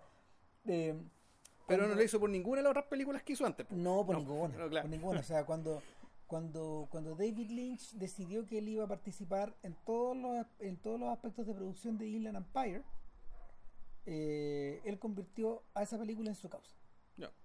Al punto de que él organizó la carrera al Oscar de Inland Empire, que consistió en ponerse en una rotonda con una vaca plástica. Esa era su carrera al Oscar. Incluso él diseñó esa campaña. Sí, en el fondo es una regresión de lo que se conoce como división del trabajo. Lo hizo todo, hasta la música, toda la corrección del color, todo, toda la Todo metido en todo ya. Claro. Eh, Scorsese tomó esa misma decisión cuando llegó el momento de defender, bueno, como pudo, silencio. Ya. Entonces fue inteligente y la llevó al Vaticano. Ya. Y, y lo llevó al Vaticano bueno, en, un, en, un momento que no es de moda ir al Vaticano, Claro. pero lo estrenó con los jesuitas a puerta cerrada. Claro. No en un festival, no para el Oscar, nada. Y donde el Papa es jesuita. Exacto. Entonces, lo eh, también fue, también es como una medida regresiva. Claro. Eh, en, el, en el caso de Tarantino, por ejemplo, con su Eras una vez en Hollywood, lo que Tarantino ha hecho y que es titánico es la reconstrucción física de decenas de lugares de Los Ángeles, tal como eran hace 50 años. Física, nada de CGI con madre. Ya. Entonces, en, en Instagram, durante meses se han ido subiendo por disti- distintas personas, ni siquiera ellos, gente que pasa por los sets les saca una foto, porque realmente es impresionante ver. Porque es la memoria, pues en el fondo la, la memoria que funciona, los ¿Cómo? aplasta, le sacan la foto y la comparten. Eh. Exacto, entonces, de alguna manera es mi película, mi causa. Y en esa medida, en esa medida Cuarón, al, Cuarón al, al achicarse de alguna forma, al salir del pedestal y volverse un community manager y empezar a empezar a, eh, a convocar a la gente, a avisar que la película viene, a mostrar trozos de escena, a compartir imágenes muy bonitas en Instagram, eh, o, a, o a, en último término ya, eh, una vez que la película esté estrenada, eh, instar a las romatones, eh, hashtag romatón, o hashtag yo pongo la sábana, etcétera. No, y si mal no recuerdo, creo que una de las primeras cosas que hizo AMLO cuando ganó fue dar la película en Palacio de Gobierno. Bueno, y ahí te da una Sí, medida, ahí te da una medida de cómo ya estaba entibiado el ambiente. Ahora, en la raya para la suma, yo creo que hay un montón de. Uno puede especular de un, de un montón de formas eh, en torno al por qué una historia como esta se convierte en convocante. Yo creo que yo creo que una de las cosas bonitas de la película es que eh, a pesar de lo a pesar de lo sofisticada que es, a pesar del blanco y negro, del 65 milímetros, de toda esta De, weá, de de hecho, los, de los movimientos de cámara, Puta, las claro. weón, que, eh, Exactamente. eh, a pesar de eso, es una película que al mismo tiempo está hecha intensamente pensando en términos de comunidad, comunitarios. Y ahí es donde viene la relación con los murales, con Rivera, sí. con Orozco, con Siqueiros, porque convengamos, todos esos murales magníficos Claro. y, y monumentales son muy sofisticados en términos de producto artístico, Claro. pero al mismo tiempo son comunitarios. Sí, pero, pero, pero generalmente estos, estos murales son comunitarios porque están saturados Sí, de elementos, ¿cachai? Roma, está saturada de elementos. y a veces no, porque a veces no, hay cosas que, por ponte tú, o sea, la señora, puta, el, al comienzo de la película, es alguien barriendo un patio, weón. Sí, no, sí está bien, pero, ¿cachai? pero es algo barriendo un patio y, y los elementos, y además, los. Y claro, en los murales, los elementos, son todos saturados, ¿cachai? Tú decís, claro, están saturados de significado, de significado que tiene que ver con la acción política directa. ¿cachai? En cambio, efectivamente, el plano secuencia, creo que a mí el que más me gusta, ¿cachai? es cuando está toda la familia viendo tele. ah, sí, ¿cachai? es muy bueno. Es puta maravilloso, pero ahí no hay nada, hay una familia viendo tele, ¿cachai? Hay una familia viendo tele, que es una familia que está toda junta, que al mismo tiempo está, está, está eh, siendo parte de la comunidad mexicana a partir de lo que le muestra Televisa o el canal que sea, ¿cachai? Eh, y claro, pero todos estos elementos, digamos, son elementos estáticos, están sentados mirando, a lo más riéndose, ¿cachai? Y, bueno, y, ahí, ahí entra el cine. Cuando tú Claro. lo ves en cine, la texturización de esa Sí. es apabullante. Es apabullante. No hay. Es- yo creo que esto debe ser similar a la experiencia de ver Playtime en el cine. Tanto Playtime, película de podcast, tanto Playtime como. el día del pico la mar en el cine, pero... Puta, claro, ah, pero tanto Playtime como Roma están filmadas eh, con un lente que deja todo, que deja todo en foco. sí. Y ahí ya cagó todo, porque Mm. en el fondo, cuando tú, cuando tú observáis, cuando tú observas eso, puedes ver en la lejanía de, de- de una forma que el ojo humano no ve. ¿Cachai? Se ve todo. Y, y ahí es donde se produce, ahí es donde se produce incluso en los planos más desnudos, la saturación. La saturación de información. Claro. Y bueno, la- lo, lo otro también, el, el otro efecto que te da, cuando tú este otro plano secuencia maravilloso, que es desde la parte, de- que es del el, el- el- el intermedio de la escalera, de modo que te permite ver todo el segundo piso. Sí. ¿ya? Todo el segundo piso.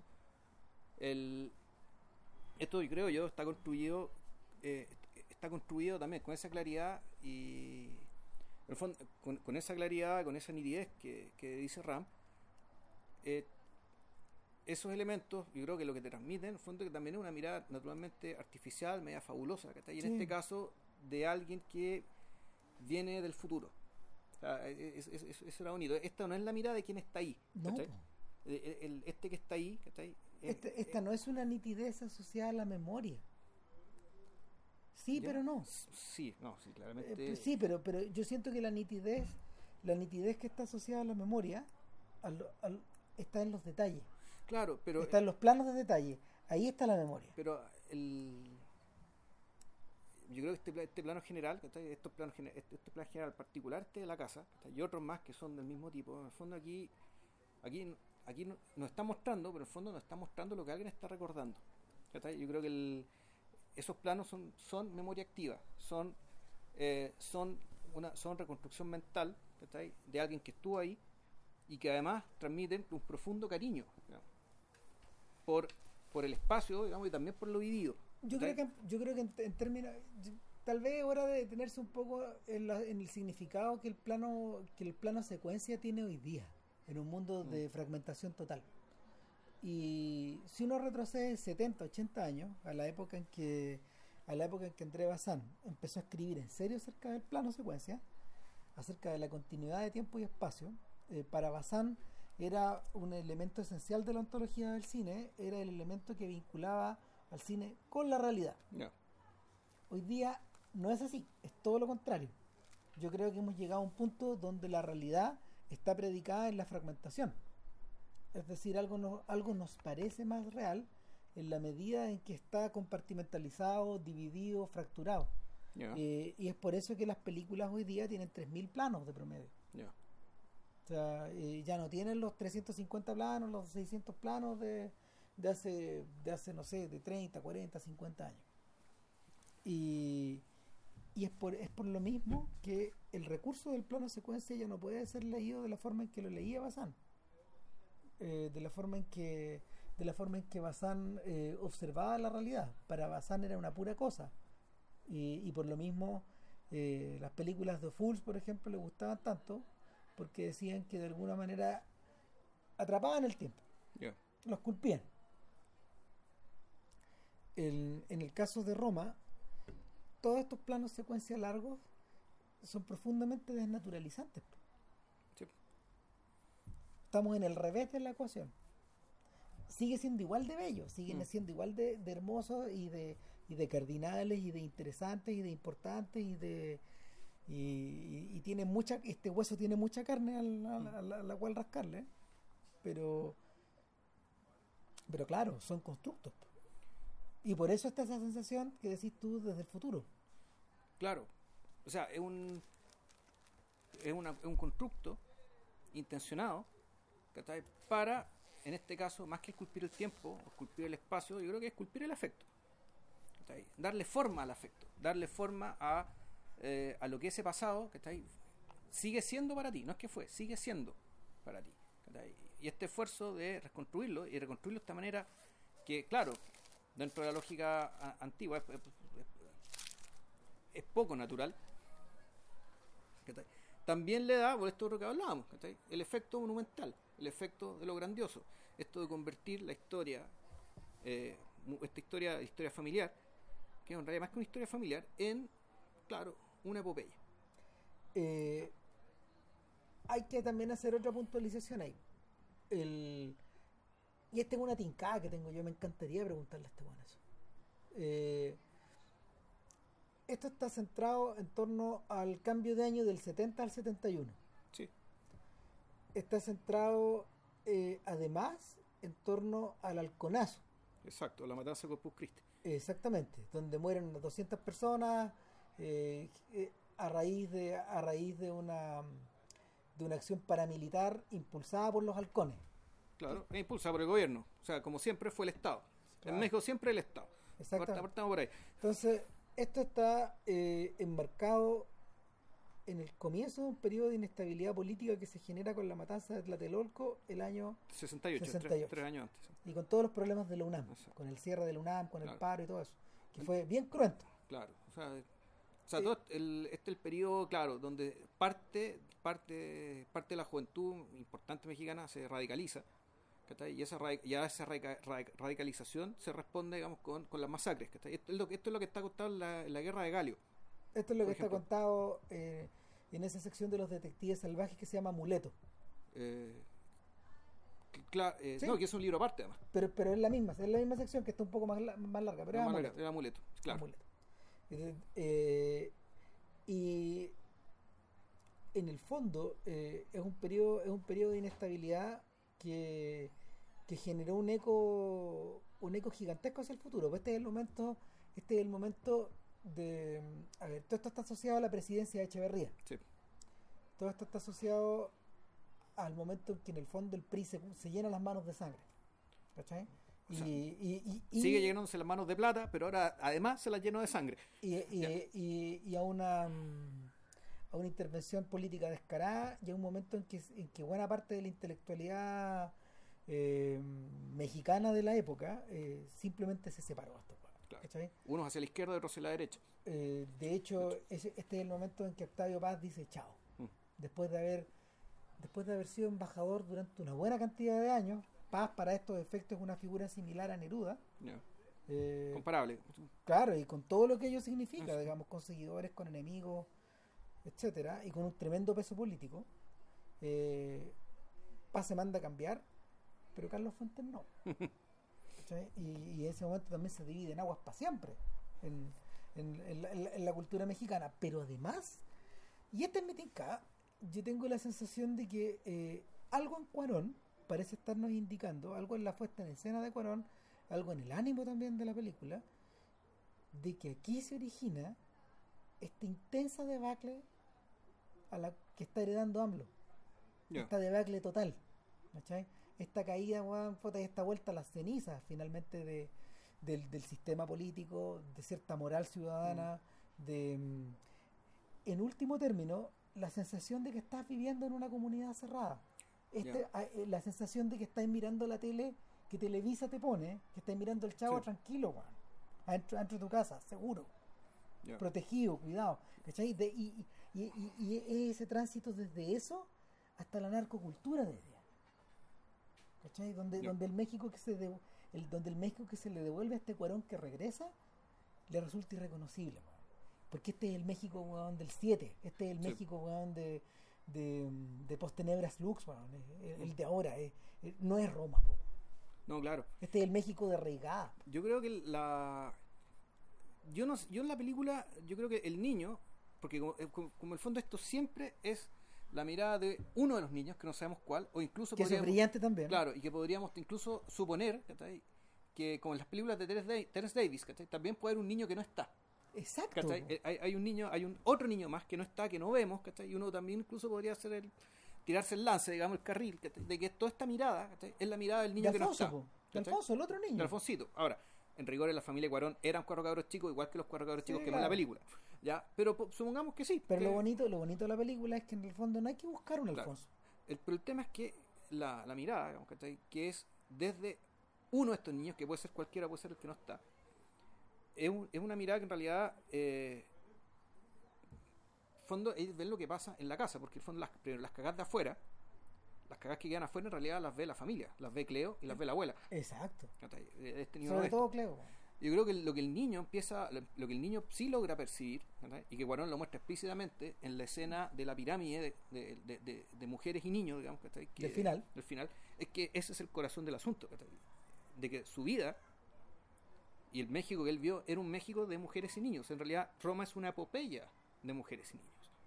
¿Por qué? Porque los hombres no están. No, pues. ¿Dónde están los hombres? Bueno, aquí uno podría decir, puta, aquí estamos cayendo, eh, eso lo dice tácitamente, cae, tácitamente se cae la caracterización del hombre en los países inestables y violentos de Sudamérica y Latinoamérica.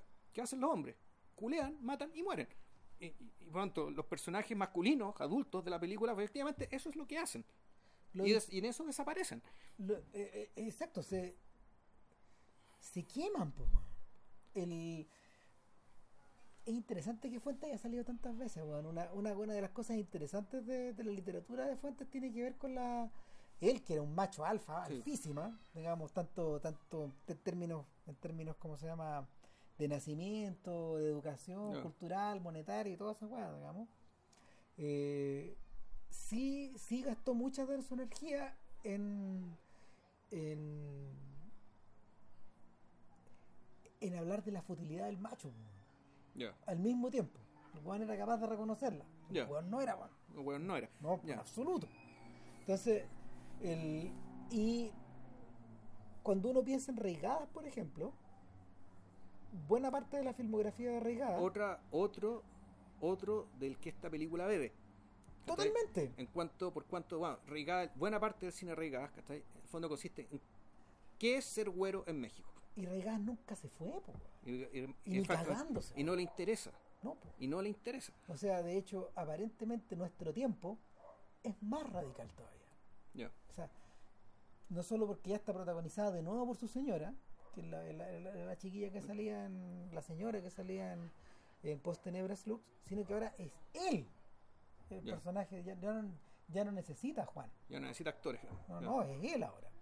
Entonces, y el personaje es un ranchero que es poeta, Ya. para más recachas, digamos. Entonces, eh, eh, es en esa lógica donde, claro, todas las figuras, todas las figuras masculinas de arraigadas que ocupan una gran porción de su Mm. cine, están sometidas a una crítica feroz. En el caso de Guarón simplemente no están, loco. Se fueron. O sea, aparecen, dan todo Dan el jugo, jugo. todo el jugo que puedan dar de las más diversas formas. Y desaparecen, yo diría, de forma ignominiosa. La única persona decente de esos hombres es el chofer, que es un señor que está muy al margen Que- que, claro, y, que, y que está siempre ahí. y que él, claro, hoy día en la, en la nota que hizo Garrat a, a Guarón, eh, puta, decía cosas que creo que eran falsas, ¿cachai? Cuando hablaba usted tú de la invisibilidad de Cleo, que- de que la servidumbre, ¿cachai? En este caso era invisible. Es al revés. Eh, el chofer sí era invisible, ¿cachai? Al menos como la película te lo muestra. Pero Cleo por ninguna parte.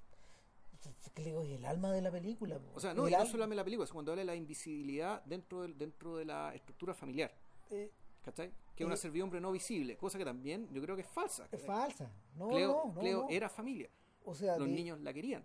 de hecho, esa es la razón por la que termina arrastrada a la fiesta, a la fiesta de, de- de Año Nuevo, por ejemplo. Claro. O sea, no, no termina arrastrada porque la llevan como empleada, la, la llevan como una más también. La llevan, claro, la llevan después del. Después del. Todo después de denunciar que está embarazada, de Claro. todo eso. Claro, entonces se la llevan a, a, a la familia, estos, donde estos buenos que sí eran cuicos, Que eran familiares de ella. que eran familiares de ella, porque Claro. aparentemente en la película te da la impresión de que dentro de los Cuarón Orozco, eh, la, la riqueza venía por el lado de los Orozco, Exactamente. o sea, venía por el, por el lado de ella. Claro, claro. Y los desalmados venían por el lado de los cuernos. El claro, y, y no, es que además tú decís la película es está centrada sobre Cleo, sobre el silencio de Cleo, sobre Que no es lo mismo que la que invisibilidad. la invisibilidad de Cleo, ¿cachai? Eh, est- está sobre las desventuras de Cleo, los, los desengaños de Cleo, pero el personaje que realmente crece a lo largo de la película es la mamá. Yo Yo, siento creo que que, esa- la, que la película en realidad es un gran homenaje a la madre. Yo siento Por- que esa es una observación clave, weón. Y se, ha- se ha mencionado súper poco. Porque es la madre la que parte la película como Ella una hace el mujer viaje loca. completo. Exacto, ella parte la película como una mujer En histérica. crisis, en crisis total. en crisis. Porque- que porque in- en el- intuye el desastre que se viene. Eh, no, y porque en el fondo no puede soportar que el marido se vaya. Si, eh, eh, eh, el instante en que este sujeto sale a, poner- a cargar las maletas a- a- y a subirse al Volkswagen, ella lo abraza y lo abraza como si fuera un poste. Como, Claro. si, como si se le estuviera Como si se fuera a la guerra, bueno. como si estuviera Claro. yendo una parte de ella. Efectivamente, se Sí. está yendo una parte de ella, si está Sí, bien, si no, sí. nadie está diciendo que no. Pero, pero el, el desgarro, el desgarro que, el desgarro que esa mujer sufre siempre lo vemos de fuera. Claro. Ahora, y, y entonces, yo, mira, yo vi la película con Doña Lina, ¿cachai? que mi señora esposa, y mi señora esposa naturalmente que va a empatizar con la madre, digamos, la mujer adulta que está en la película, y decir, oye, pero, oye, esta, esta mujer está media loca, ¿no? Y me hizo el gesto. Uy, yo dije, y yo viendo esa escena cuando se no, sabéis que me tinca que esta tipa está así porque sospecha que este weón se va a ir con otra. Yo, yo en- en- O sea, y eso fue lo que pensé Claro, en esa escena y eso le, le, contesté a Doña Lina y efectivamente entonces, la cuestión se empieza a desarrollar y te se la pone negra. Eh, bueno, hay que también hablar del el, del- el retrato. El retrato que hacen del padre también es súper económico y es demoledor, weón. O sea, ¿cuánto necesitáis para decir que un weón vale callampa? Puta, la entrada del auto. po. La entrada del auto. La entrada del auto es una escena muy, que llega a ser ridícula.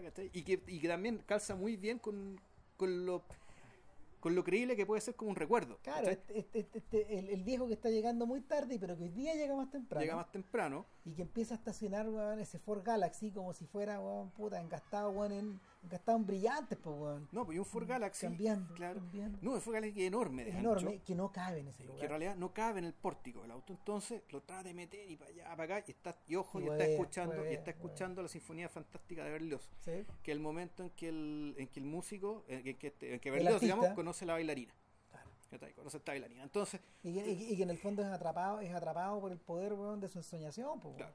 Entonces, lo mejor. entonces tú decís, bueno, tienen un auto grande, esto es para familia grande, que eso está bueno que tenga el auto grande, pero después la película te empieza a dar cuenta cuando el tipo dice que se va y resulta que no vuelve y no vuelve porque nunca fue a ningún congreso en Canadá, sino que el weón tiene un amante y después el weón aparece hueveando con la amante en el cine de la misma colonia Roma, ¿cachai? como un adolescente, corriendo con un adolescente, teniendo toda la puta Ciudad de México para ir a huevear, ¿cachai? Una ciudad de Ahí, 20 millones de hueones, ¿cachai? se aparece en la colonia Roma, entonces este es hueón, ¿cachai? Y por lo tanto, todo este rollo, digamos, del auto grande, ¿cachai? Esto en el fondo fue un que siempre tuvo las prioridades completamente invertidas, nunca cachó nada.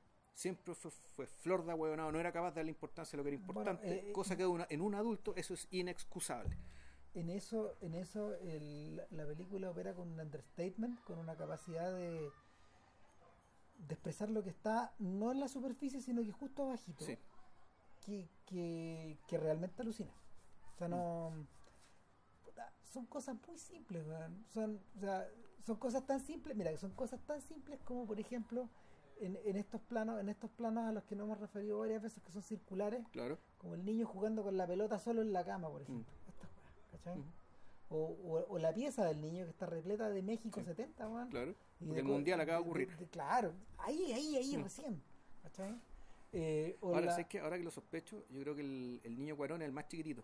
Es bien ¿Por probable. qué? Porque el niño Cuarón chiquitito es un niño que, que habla del futuro como si fuera el pasado. Ah, cuando yo era grande. Cuando yo, cuando yo era grande, voy a hacer tal cosa. Entonces tiene, eh, los- las temporalidades están invertidas. Cada. y, y, eso, que claro, puede ser simpático, puede ser un rasgo de él, algunos de sus hermanos, ¿cachai? Sí te puede hablar, digamos, ¿cachai? De, eh, puta, de alguien que está en el futuro hablándote del pasado. Mm. Ahora, el, en medio de toda esta, en, en medio de, de toda esta faramaya de cosas que hemos, que hemos ido describiendo y que y que claro, que configuran como una especie de tapiz, de la misma manera como, como el joven Niñarritu eh, intentaba hacerlo con su amor es perro, hizo lo que pudo, lo hizo bien Sí. para la época, eh, con hartos reparos, pero sigue siendo una buenísima película. O sea, dentro de todo. O sea, en realidad son tres películas. Sí, Pero la cual la primera es una obra maestra, es una Sí. joya la tercera es muy buena. muy decente. Y la segunda, esta Y- weá le interesa a los burgueses adultos, weón, y Claro. no, no entendí, weón. Y- y- y- me pasó por el lado la y weá. era el. No, y es el adelanto de lo que viene de las otras películas, ¿cachai? Lamentablemente. Puta, por desgracia. Por desgracia, pero, pero el, eh, ¿Cómo se llama? Eh, en medio de todo eso, la estructura, la estructura argumental de la película, a la que no nos hemos referido, weón, una hora veinte, weón, eh, es extremadamente simple. Porque Claro. en el fondo, en el fondo de lo que está hablando es del paso del tiempo de, la- de una manera más o menos similar a como Bertolucci lo enfrenta en Novecento. Ya. Eh, Bertolucci eh, en Novecento tiene de su parte, bueno, de su parte tiene las estaciones del año, porque él se pudo permitir un rodaje de un año completo, con pausas. Pero, pero Cuarón yo creo que tiene la, Cuarón a su vez tiene la ventaja del digital, porque su película tiene muchas cosas digitales, que son bastante invisibles, Ya. pero hay harto trabajo ahí, especialmente de recreación. Por, eso, eso por un lado, y tiene el blanco y negro por otro lado. Claro. Necesita gamas de grises, eh, enfrentar colores, bloques Sí. de colores, luces, etcétera. Sí. Entonces, Ahora es una gama, es un- naturalmente un blanco y negro, no expresionista en absoluto. no para nada. En absoluto. No, es naturalista diría Sí. yo, al revés, que, Mm. que parece una contradicción porque el blanco y negro no, No es es natural, naturalista, no claro. es natural. Entonces, en ese sentido, lo que él hace es dejarse llevar un poco por las estaciones del año. Y, y lo que vemos es una película que comienza, en el caso particular de, de México, al final del otoño. Ya.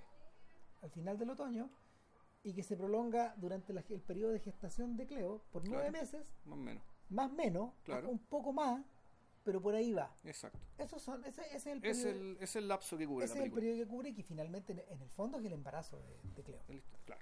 Eh, eh, eh, son los, son los momentos, probablemente es el momento cuando ella concibió a la, a la guagua, no sé, y, y- y da lo mismo, pero, pero es, es ese lapso. Entonces, en ese lapso, lo que ella ve testeado es esta sensación de pertenencia, eh, marcada por la partida del padre, por esta primera orfandad que tiene la Claro. familia, esta primera crisis que es como media soterrada, los niños son pequeños, no alcanzan Claro. a darse cuenta, esto, eh, esto se maneja un poco entre adultos, y luego por el segundo golpe, que es puta, la desaparición de este pelotudo, Claro.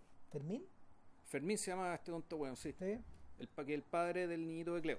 claro, eh, yo creo que yo creo que es, yo, yo creo que es candidato a uno de los grandes cretinos Juan de la década, el Juan el Juan la deja abandonada antes que termine la película, pues, Juan. Deja su chaqueta, Mm. deja su chaqueta en el asiento, ese se ra- rajó. Así de rápido se fue. Y el, el personaje, claro, desaparece por un buen rato de pantalla y ella de alguna manera queda convertida, ella queda convertida en una persona muy pequeñita, muy pequeñita que tiene que de alguna manera empezar a empezar a reaccionar y al mismo tiempo apañar Mm. a, a- a- apañar a su patrona. Claro. Eh, las dos aplastadas como, el diablo, Sí. en una situación en una situación en una situación límite de la cual empiezan a salir eh, sin darte visos de que de que ellas se sientan ni más empoderadas Mm. eso es interesante Claro. ni más independientes ni más libres tampoco en todo ese periodo porque porque es muy poco el tiempo también o sea ¿qué es lo que sabemos? sabemos que este weón tiene un amante sabemos que el weón se anda exhibiendo sabemos que este otro pelotudo es un halcón sabemos que el weón está metido weón eh, sabemos que el weón está metido weón, puta, en una operación paramilitar eh, y sabemos que no hay esperanza de que esos hombres vuelvan a las casas No, o de que formen De no, una se, de familia no se puede esperar nada bueno de ellos. de, de que no hagan ni una weón De que no se hagan responsables. Es el tema, no es más. Que, que no se hagan responsables. fondo, que actúen responsablemente. Y en ese punto, en ese punto donde la película revierte al viaje y se, y se pone en contacto con y tu mamá también. Claro. La familia se sube al auto, tal como, tal como este par de amigos con, con la tía, Claro. y, y se van. Y se van a una playa y, y en la playa se produce la catarsis. Claro. Y eso es todo. Y eso es toda la película. Eso y, y se, regresa para contar este viaje y de alguna manera terminar de terminar el episodio, pero la vida continúa, pero la película no. Claro. Eh, y eso es todo. Entonces no, no hay... Lo, que- lo que sorprende de esto, lo que sorprende de esto también es esa economía. Yo siento que esa economía, este Juan también, de alguna forma, de alguna forma eso estaba marcado ya, eso estaba marcado en Gravity. ¿sí o sí? Ya. De que en el fondo la- todo lo que ocurría era muy, muy, muy, muy pequeño, muy apretado. Bueno, y tu mamá también. Sí, pues sí. y, y en Y tu mamá también Sí, era una pues. cosa muy, muy, muy O sea, en fondo era un carrete que habrá durado, ¿qué? Dos semanas. Más o menos. La diferencia era que estaba narrado de forma ampulosa por un huevón desde el futuro también. Claro. y que, y que, y que era uno de ellos, finalmente. Era uno de ellos que estaba escribiendo en tercera persona, Ya. como si sí. estuviera novelizando esta historia que le ocurrió en su adolescencia Sí. o en su juventud. Claro, de, de por, qué- en el fondo, ¿qué fue, ¿por qué dos amigos que parecían hermanos no fueron más amigos? Eso se trata y tu mamá también, a la larga. Claro, claro. El, el- el- ¿Por qué nunca más se vieron estos Lo- dos amigos? lo- yo no sé si lo discutimos en ese tiempo, pero cuando yo vi la película me gustó mucho, la vi por segunda vez años después, me gustó bastante más. Y ahí fui capaz de hacer las conexiones, por ejemplo, con, con la educación sentimental. Ya. ¿cachai? De Flaubert, porque transcurre con personas que son como de una edad Sí. similar a la, a la de a la de a la de Moreau, Mor- de se llama el claro, a, la- a la de Gustave Moreau el protagonista, pero en el fondo, claro, eh, son eras de precariedad en que tu, en, en- en que tu personalidad se está formando Sí. y, y hay instantes en que hay instantes y hay sucesos en que la personalidad adquiere más rasgos y este es una y son episodios que puta pueden ser amargos o pueden o pueden o pueden no serlo pero claro que te marcan y que son definitivos Claro. y en el caso de estos huevones claro los separó Los separó, no se vieron nunca más. exacto De hecho, el, y por eso la película creo que es, es- es- es- tan poderosa. ¿cachai? O sea, es, tan, es tan poderoso su cierre, además. yo diría que incluso es casi más poderoso que el de Roma como, Como, como cierre. en respec- respecto del- de, de lo que es y tú más también Ya. ¿cachai? Porque Roma Roma está mucho más apuntesco. Roma es una, me- una mesa más, más enjundiosa, más, más, más, más gruesa, más, Lo que pasa es que, que- más noble. lo que pasa es que bueno, en, en, en realidad la, es, un cier- es, es poderoso porque es literalmente un cierre. Claro. Ahí la historia se acaba, en el sentido Sí. de que Como una novela. estos güeyes no se vuelven a ver más, punto. Y ahí se acaba la historia y nada más que decir. En Roma te da la impresión de que bueno, esto sigue, esto sigue, Esto sigue, claro. y ahora y la verdadera epopeya de mujeres y niños ahora sí que empieza. Si en el fondo uno podría incluso entender que la, la epopeya de mujeres y niños, que fue la infancia de ¿cachai? F- comenzó en Roma. Roma se vendría a ser la historia de iniciación ¿cachai? de lo que sería la infancia y el entorno familiar en que se desarrolló. En este mundo donde las historias de origen son tan populares, tengo Claro. otra más. Esto es Roma, es la historia de origen ¿cachai? del núcleo familiar que formó a, al, a que formó Alfonso Cuarón. Con esas Exacto. características, ¿cachai? Y- mujeres y niños. Y también a sus hermanos. Sí, obvio. Y, y- y probablemente a su madre, etcétera Y Claro. a, la, a la propia Liboria. Claro, y a la propia Liboria. Ahora, la, yo creo que, eh, vol- volvemos, la, lo que ocurre en la película, la que, la- el personaje que realmente crece y crece y crece es el de la madre. O sea, en el fondo, el, el- este- esta película podría ser en qué momento esta madre, esta mujer histérica, se convierte en una matriarca. Y con ese puño de matriarca, ella conduce todo lo demás. Quizás que a a mí me gustaría, a mí me gustaría detenerme un rato a propósito de todo eso y a propósito de que ella navega, navega en distintas aguas, es la forma como el resto del mundo está retratado.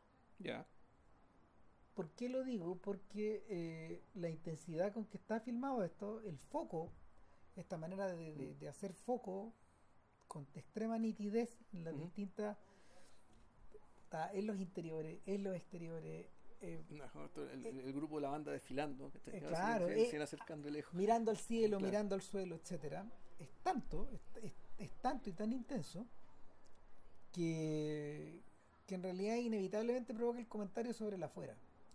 Y puta, que hay afuera, man? Eh, lo primero que hay afuera man, es una, una- o sea, la colonia Roma, la colonia Roma en determinados lados está extremadamente habitada, sobre todo en, sobre todo en su centro, en lo que está es en torno al cine Las Américas, Exacto. por ejemplo, y, y en torno a los diversos comercios. Que es un cine de esos que aquí o no los hay o nunca los hubo. No, sí hubo. porque era gigantesco, ¿no? Hubo- Es que, bueno, es que era... Weón, el Lido yo me acuerdo que era grande, no sé si era tan grande No, como mira, este, el, el cine Astor era, era así de grande. Ya, No lo alcanzaste a conocer no lo recuerdo. eh, unido, unificado, pero pero era, era gigante. Eh, eh, tan gigante que tenía asientos que estaban mal ubicados porque estaban detrás de pilares enormes. Chuta, ya. Entonces, puta, no, no alcanzaba a ver todo. weón. Puta la wea, ya. Así de grande era la web. Entonces, eh, claro, eh, so- so- son, son, son verdaderos monstruos.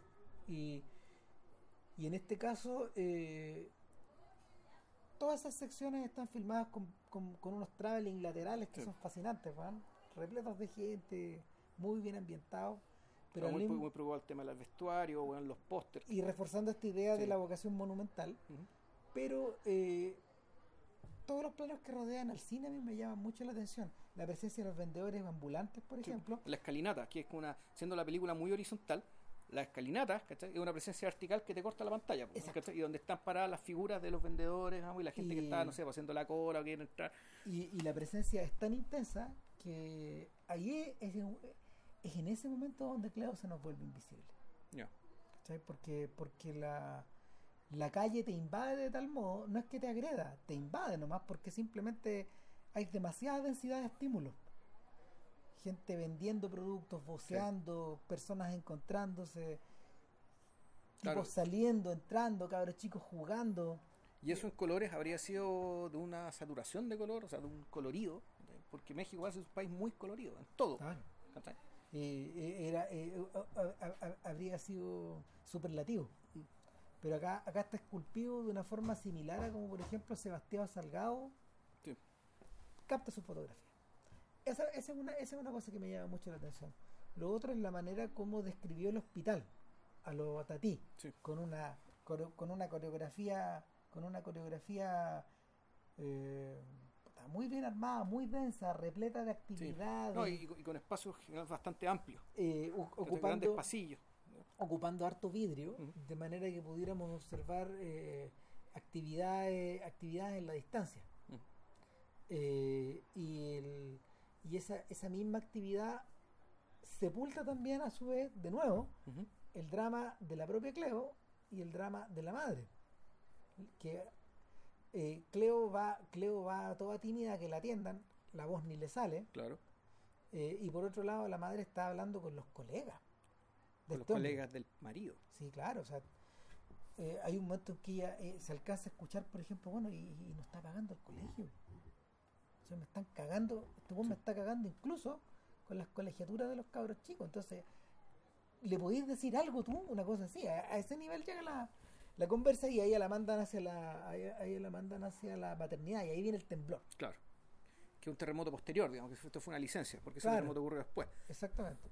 Y eh, yo creo que en términos, en términos de, en términos de, de densidad, probablemente los el momento más importante es el del año nuevo, el de la Navidad, el de la Navidad año nuevo, eh, eh, esta, en la casa de estos cuicos, digamos, ¿cachai? Donde están y que los- está dividida en dos, Mm, está dividida en el arriba y en el abajo. Claro.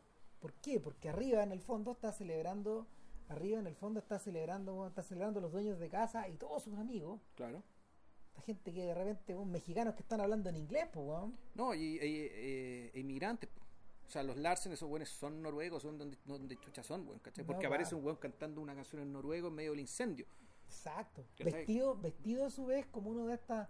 Vestido como un troll, como un troll escandinavo, o como un... mo- era un troll escandinavo más bien, es un disfraz, Sí, no un claro. disfraz del folclore mexicano No, de- no, de, de- ignorancia. digamos, Recuerda a Tony Erdman, Sí, po, al monstruo de Tony Erdman. po. claro. Que será búlgaro, eso sí. ¿cachai? Sí, claro, pero, pero es la misma idea. Claro, Son espíritus del bosque, una cosa así. claro. También me acordé un poco de Totoro, por ejemplo, pero o, o- o de estos fantasmas de los. Los cojáis. Claro. Eh, en paralelo a eso, en paralelo a eso está el abajo, y el abajo está retratado con un, con un sentido pictórico eh, Sí. alucinante, weón, porque. Sí, ese, ese parece un mural de, de horóscopo, O de Siqueiros, weón. se pasó. O sea, hay la gente bailando, cantando, un- eh, creo que no son huastecos lo que tocan, un, un- Mm. o un fandango, ¿cachai? Eh, que es, es la parte, es porque los cuicos tocaban música, estaban escuchando música de mierda, ¿cachai? No, Corazón no, de melón. Estaban escuchando Corazón de Melón, estaban Que un escuchando. cha-cha-cha, ¿no? Sí, Sí. Jesucristo Superestrella, estaban en la suya, weón. Es- Puta, sí, es la, es la música del México, bueno, nomás, pues, weón. Si no hay, que, no hay- no hay otra weá que hacer, además que eran discos importados, Sí, todo, claro. todo era importado, estaban rodeados. Estaban rodeados de animales disecados, que lo que también era muy gringo. También me da la impresión de que había una cuestión así como de, de con la cultura gringa, esto de, de la casa, digamos, y, y- y del trofeo. Bueno, y, y los perros, pues bueno. O sea, la escena de los perros, esa weá me dejó helado, ¿cachai? Me, es una weá que me afectó. Cuando llegan, esto es un detalle, y, y- y- pero que también, eso está, eh, eh, esto también te habla, ¿cachai? De la inteligencia de Cleo, o te habla también de lo que, en el fondo, el trabajo de, eh, el trabajo de, no sé si de, mala- de, de la mala conciencia que Cuarón tiene respecto de su relación con, con, con Liboria, y sobre todo con el tema este de la de claro de una cosa una cosa es hacerle un homenaje a, a su nana pero otra cosa distinta es homenaje a la institución. Sí. y otra cosa que conversamos largamente hace como ocho años cuando hicimos el podcast de la nana. Esto, esto de que el naturalmente que Cuarón hay escenas en que la, la complicidad entre madre eh, entre la madre y Cleo se rompe y donde la madre trata mal a Cleo porque así funcionaba y así era eso, eso es lo, lo- lo socialmente aceptado digamos dentro de las relaciones entre Esa es la lógica con la que funciona Sí, esta relación. funciona esta relación que está ahí, que en el fondo que es una que es una extensión de la relación feudal. En último término llevado a un contexto urbano. Claro. Eh, y, y- y- y en ese aspecto weón, donde claro los, los- perros los perros puestos en la pared las cabezas de los perros disecados puestos en la pared como si fueran trofeos pero al mismo tiempo como como si fueran mascotas que todavía te miran son, son mascotas que te miran, pero cuando que fondo Cleo los mira y dice, bueno, puta, a lo mejor yo para ellos soy esto. Si esa es la mirada, cuando Cleo mira, cuando, cuando Cleo mira, claro mi- mira, primero mira al perro que está abajo, diciendo, perro, a vos te van a cortar la cabeza cuando te muráis y te van a poner aquí. O sea, esto es lo que te espera, ¿cachai? Te espera ser parte de este museo. ¿cachai?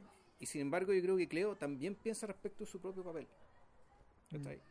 En la vida de estas personas, Sí. en la vida de estos dueños, en la vida de los güeros para los que trabajan. el es, es en ese en, es en ese ir y venir claro que el que el puta, que la apoteosis de la película se, la primera apoteosis de la película se produce ahí Claro. y, y, y, y por lo mismo que, que, que se lava con fuego pues weón, ese fuego Claro, se lo haga con fuego, pero, no, pero, pero nunca se lava del todo. Doña Lina me hizo un apunte, pero brillante, güey. Está el incendio. Sí. Empiezan todos, ¿cachai? tanto los pobres, los ricos, los güeros, los indios, a acarrear Agua. baldes. Sí, todos menos borrachos Sí, también. pero el tema es que los cuicos siempre lo hacen con el copete en la mano, loco. No lo sueltan nunca, weón. ¿no? ¿Cachai? En medio del incendio, en medio de la cagada, nunca dejan de tener su copete No, en la mano. Y está esa presunción, ¿cachai? Y, no es- y esto no tiene que ver con el alcoholismo, sino que tiene que ver con el estatus. está esa presunción media ruisiana weón, de que nunca te, nunca te dicen de si este incendio comenzó, de si el incendio comenzó eh, por, em, Por un fuego artificial, por los fuegos por un artificiales cigarro, o por un cigarro o fue premeditado. o premeditado, porque en algún momento estos buenos dicen, no, no, no, si lo que pasa es que hace rato que nos están weando la gente del pueblo, Claro. por, las, por el problema de las tierras, Por por claro, las porque, tierras, esta, porque esta weá es de- que- porque este latifundio es gigantesco, Sí, pues claro. descarado y abarca hasta que se te acaba la mirada. Mm. Eh, yo creo que yo creo que a lo mejor de cara de, de cara al cierre también habría que mencionar algo sobre la escena final weón, sobre la re- sobre la sobre esta forma de filmar el agua weón, que tiene este weón y, y, y- y- y- y es un momento donde la película de verdad se eh, revierte a lo prodigioso weón. yo no sé cómo hizo esa weón Mm. la cámara no se moja No, nunca y está adentro está adentro, más está mar adentro. Y tampoco sabes que le está operando. Porque da la impresión de que se mete en un lugar más o menos bastante hondo, sí weón. Entonces, ¿cómo se operó esa cámara? ¿Con un control remoto? ¿Era un dron, weón?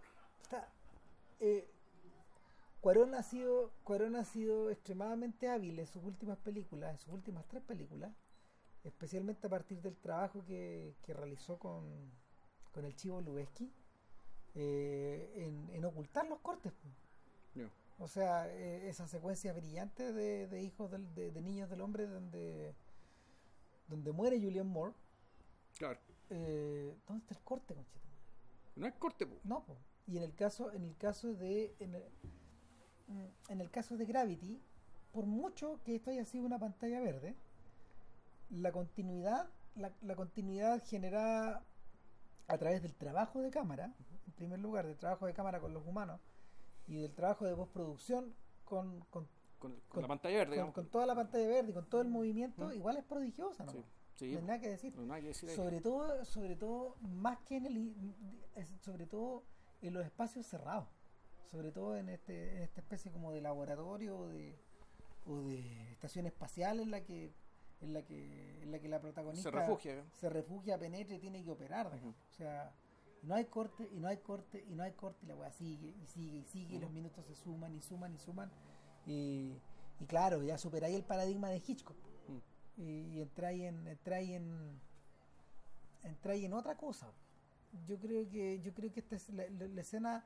la escena del agua cuando cuando a Cleo le encargan vigilar a los niños y, y, y, y- y esto y se da cuenta que esto está más allá de sus fuerzas Claro. pero de alguna forma de alguna forma se mete nomás Ujú. se mete nomás en el agua y, y se interna eh, tiene esos mismos ribetes y está, está sacada está sacada desde ahí O sea, a, mí- a mí lo que, más allá de lo técnico, a mí lo que me gustó mucho es la decisión de que eh, llega un momento en que tú no ves lo que pasa. Que juegan con la incertidumbre respecto de que tú, puta, el, si mal no recuerdo, ella se mete, ve, y en algún momento ya tú ya no, no la ves ni a ella, no a los niños, no hay ni una weá, ¿cachai? claro Entonces, la, la angustia que te transmite, ¿cachai? Puta, te- o sea, lo que logra es transmitirte puta, una angustia puta, real y genuina, digamos, ¿cachai? Y sobre todo, en un, eh, sobre todo en un contexto en que esta película, es creíble que en esta película pueda pasar algo realmente muy malo, ¿cachai? Porque básicamente en esta película han pasado cosas muy malas. Ahora, lo que sí creo es que una vez que se resuelve la escena, digamos, y se produce la pirámide, ¿cachai? Que visualmente es muy bonita, sin embargo, te lo contaba cuando hablabas por teléfono. La confesión que hace Cleo yo creo que está de más. Yo creo que eh, eh, yo creo que eso es algo que se podría haber expresado de otra manera. Digo que ya está vez. expresado. O que ya está, o ya está expresado. Era algo que más o menos ya se intuía. Y, y- y peor que todo ese niño en realidad fue asesinado dos veces. Fue asesinado cuando el padre lo rechaza y fue asesinado cuando el, el padre la mira, cuando se la encuentra después en, el, en, la, en la multitienda, digamos, ¿cachai? Y él con la pistola, en el fondo, es el momento en que el padre mata a la niña, Sí. ¿cachai? Ahí, ahí muere. ahí muere esa, guagua muere ahí ¿cachai?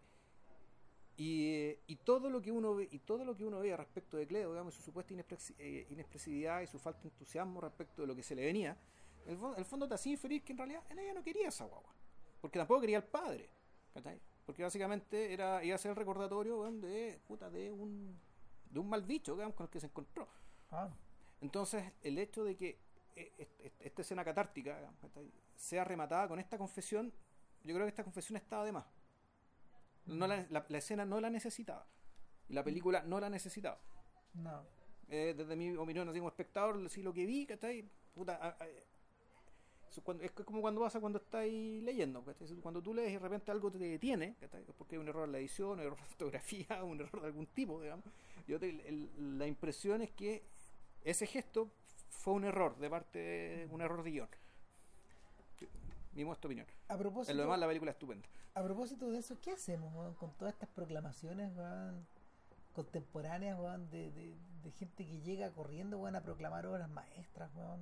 O- Porque tenemos que hacer algo, Ramón. No, pero No, Lo que no hagamos ni que- una weá, weón, puta. Las que- vemos y las comentamos acá. Si nos gustan, pues, ¿qué, qué vamos a hacer, no, weón? no, no, no, no, pero me refiero a que eh, pareciera ser, pareciera ser que ese aspecto hoy día es inescapable de las de, de películas que en el fondo tienen que tratar de, de defenderse de esta forma Ya, en, un- en un ambiente en un ambiente comercial que es medio hostil. ¿Cachai? ya. Eh, en ese sentido, en ese sentido se le hace un mal servicio a la película porque por ejemplo, no sé, se es, es al- es algo es algo es algo similar a lo que le ocurrió a First Reform, Ya, ¿cachai? Que, que llegó con un hype tremendo claro. que la película no necesitaba, weón. Lo, ne- lo necesitaba, yo creo, a la hora de generar candidaturas, que es otra, weón. Claro.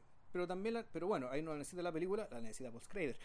Sí, eh, que, que- que es distinto. claro.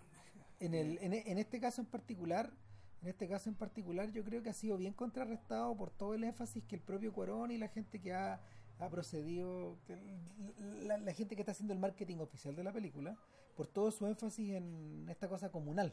Pero claro, una cuestión comunal y cívica, ¿cachai? Pero eso, ojo, tiene resonancia en México. Claro. Eso, eso, eso en México.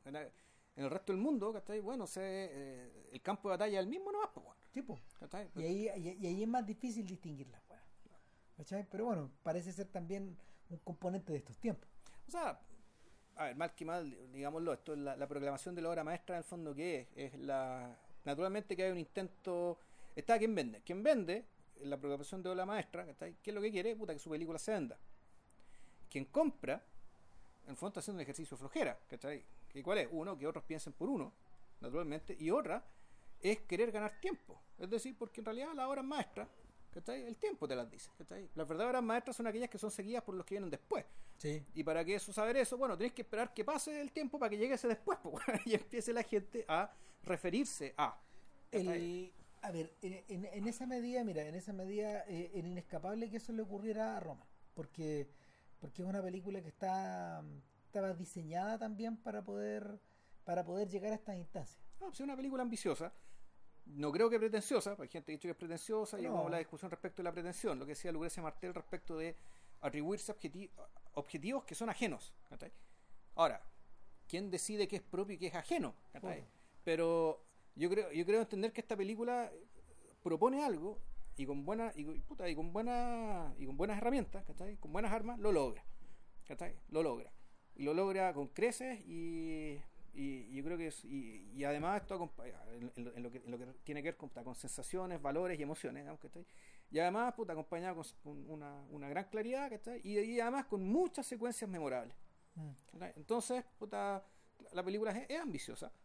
Eh, naturalmente que era, yo creo que sí, eh, eh, es ambiciosa estéticamente y era ambiciosa cívicamente. Y yo creo que en, en contextos ¿cachai? de cuando sí, yo creo que es crisis, de crisis política global, es decir, donde la forma en que como sociedad nos estamos estructurando ¿cachai? y la forma en que se atribuye el poder, la forma en que se distribuye la riqueza está absolutamente puesta en cuestión. La, las películas que nos retrotraen a lo que somos comunidad de una manera no beligerante, ¿cachai? pero tampoco sosa ni pusilánime, son, son eh, son bienes valiosos, son bienes respetables y son bienes que, eh, que la sociedad termina agradeciendo. Porque, puta, claro, que lo que, como tú decías, que el Cuarón se está haciendo cargo de un periodo muy complicado de la historia de México, de un periodo que podría decir que es la raíz del de México presente. Exacto. Por lo tanto, el, cuando Cuarón les decía, esta película es sobre ustedes. O sea, veanla juntos, esta película es sobre ustedes, es sobre mí, también es sobre ustedes, sobre todos nosotros. Eh, eh, fíjate que en ese sentido... Y ahí la deuda con Machuca es gigantesca, suponiendo que la vio. no, no, claro que sí. El, eh, en ese sentido donde yo donde yo veo que eh, el gran antónimo no ni a ver no, no en términos de calidad sino que el gran o el, o el, eh, o el gran antagonista para, los efectos de los premios va a ser Guerra Fría. De, de Palikovsky. De Guerra Fría es al revés Guerra Fría Guerra Fría opera por la negación de esta comunidad claro porque está narrada está narrada interesante planteárselo así. Tanto Ida como Guerra Fría eh, están narradas en un periodo de posguerra, en, un marco de, en un marco de la Polonia eh, en la órbita soviética, detrás de la cortina de hierro, y eh, donde el concepto de comunidad se está prefabricando o se está reordenando, se está reorganizando. Eh, el, concepto de comunidad en el fondo está muerto, pero está, aniquilado. Está aniquilado y, lo que tienes tú es un régimen un régimen político que de la mirada de Paulikovsky, que en el fondo te vende la pesca de la comunidad, pero comunidad no estamos en una parte, esta gente no puede estar más sola. Exacto, y, al punto, y eh, aquí es donde Paulikovsky se da la mano con Polanski, se da la mano con, con Iván Klima, eh, con eh, con Condera, con, todo, con, con, todo, con, todo, con todos estos artistas. Vaida no. Vaida oh, otra cosa. Vaida está preocupado es otra porque, porque, porque la matriz de Vaida viene de la izquierda. viene de la izquierda y, no, y sus historias son comunitarias, todas. son todos personajes, son grandes, al menos la trilogía que nosotros vimos. Es lo mismo que pasa con Blashill, también. O sea, con, con, Marqueta es una película también acerca de la comunidad, acerca de la formación de tu país. ¿Qué, más que eso? Exacto. Pero, en el, pero claro, el eh, es por eso es por eso que ha salido a hablar muchas voces disidentes en contra de Cold War. Ya. Eh, en términos de que en términos de que le parece o sea, en términos de que el anticomunismo de la película es conservador y maniquio y que en cierta medida le hace el juego a la, al actual régimen semifascista de Polonia. Además. Eh, puta, es interesante verlo así o sea sobre todo sobre todo tomando en cuenta de que eh, lo que sí hace con mucha propiedad eh, Palikovsky es, tomar una, la matriz de una historia que, por ejemplo, Kundera escribió muy, Kundera describió muy bien. Si, te lo comentaba la otra vez, que esto es como para otro podcast, pero bueno, el, está conectado con Roma, está conectado con Roma porque eh, en algún momento, en algún momento de eh, principios de los 50, el, los regímenes los regímenes de los regímenes de la órbita soviética los regímenes eh, eh, de, de, productos que, no sé de los países del este después de la Guerra Fría eh, emergieron con esta idea de emergieron con esta idea del folclore renovado de la nueva canción de, de buscar en las tradiciones pero convirtieron eso en otro producto. Claro. ¿Cachai? Y Kundera se reía de eso en la broma eh, y, consideraba que era un travestí, un travestí cultural, pero él lo consideraba desde, desde otra comunidad, desde una comunidad de jóvenes artistas que estaba que gozaba de ciertas libertades, que gozaba de cierta capacidad para la ironía y para poder expresarse. y que el sistema se los permitía. Exacto, porque el sistema se los permitía. En el caso de, en el caso de en el caso de Guerra Fría, eh, a lo que revierte eso es a una, es como se llama, a la... Mm, es al examen de es, al, examen de una pasión de una vida en pareja de una historia de amor maldita de, una historia de amor de, una, historia de amor entre dos personas condenadas que no pueden vivir en sociedad ni que tampoco pueden vivir juntas ambas. Y no pueden vivir juntas ni en París ni en Polonia en ninguna parte. No no queda espacio. Claro todo se lo llevó. Puta. Todo se lo llevan los requerimientos de. Pero es que volvamos, o sea, cuando están en París tampoco. De la comunidad. Claro, pero cuando, están en París tampoco pueden vivir Y ahí tampoco hay comunidad. No, no.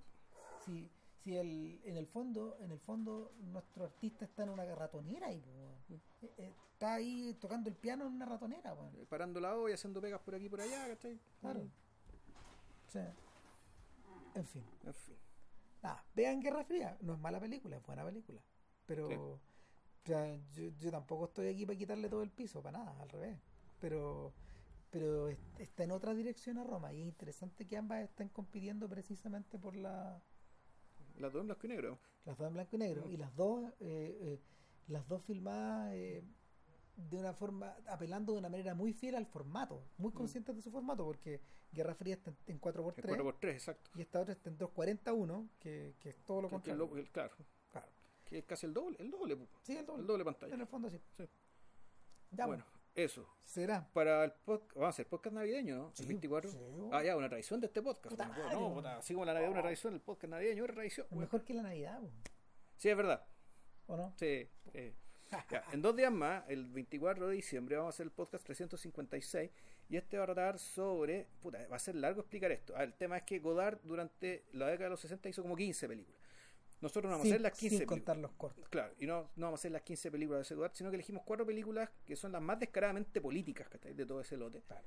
Que son eh, Los Carabineros, el soldadito El Soldadito, La, Chi- la Chinoise y Weekend y Weekend. Es Entonces vamos a hablar de esas cuatro. son dos películas que están colocadas al principio de ese periodo y al final del periodo Claro. Dos en blanco y negro y dos en color. Claro. Ya habrá tiempo para dedicarse, ahí lo vamos a explicar, ya habrá tiempo para dedicarse a las otras dos facetas del Guard de los 60, Claro, pero que, el, claro, son las películas sobre hombres y mujeres, por un lado, claro, y las otras películas de que eran, que ya se me confundía muy bien. Bueno. de los géneros, Ah, el tema del los- género, los claro. géneros cinematográficos. El tema de la desconstrucción de los géneros. O Eso. sea, Pierrot Le Fou, ¿cachai? qué sé yo. Le Mépris, otra Eh, vez, pero esa Wanda Park también, que es como esa. sí, pues sí, no. Banda Parda, Alfabil, eh, eh, Sin Aliento, todas Claro, esas. exacto. Ma- Made in USA, etcétera. Mm. Todas esas tienen que ver. Así que eso.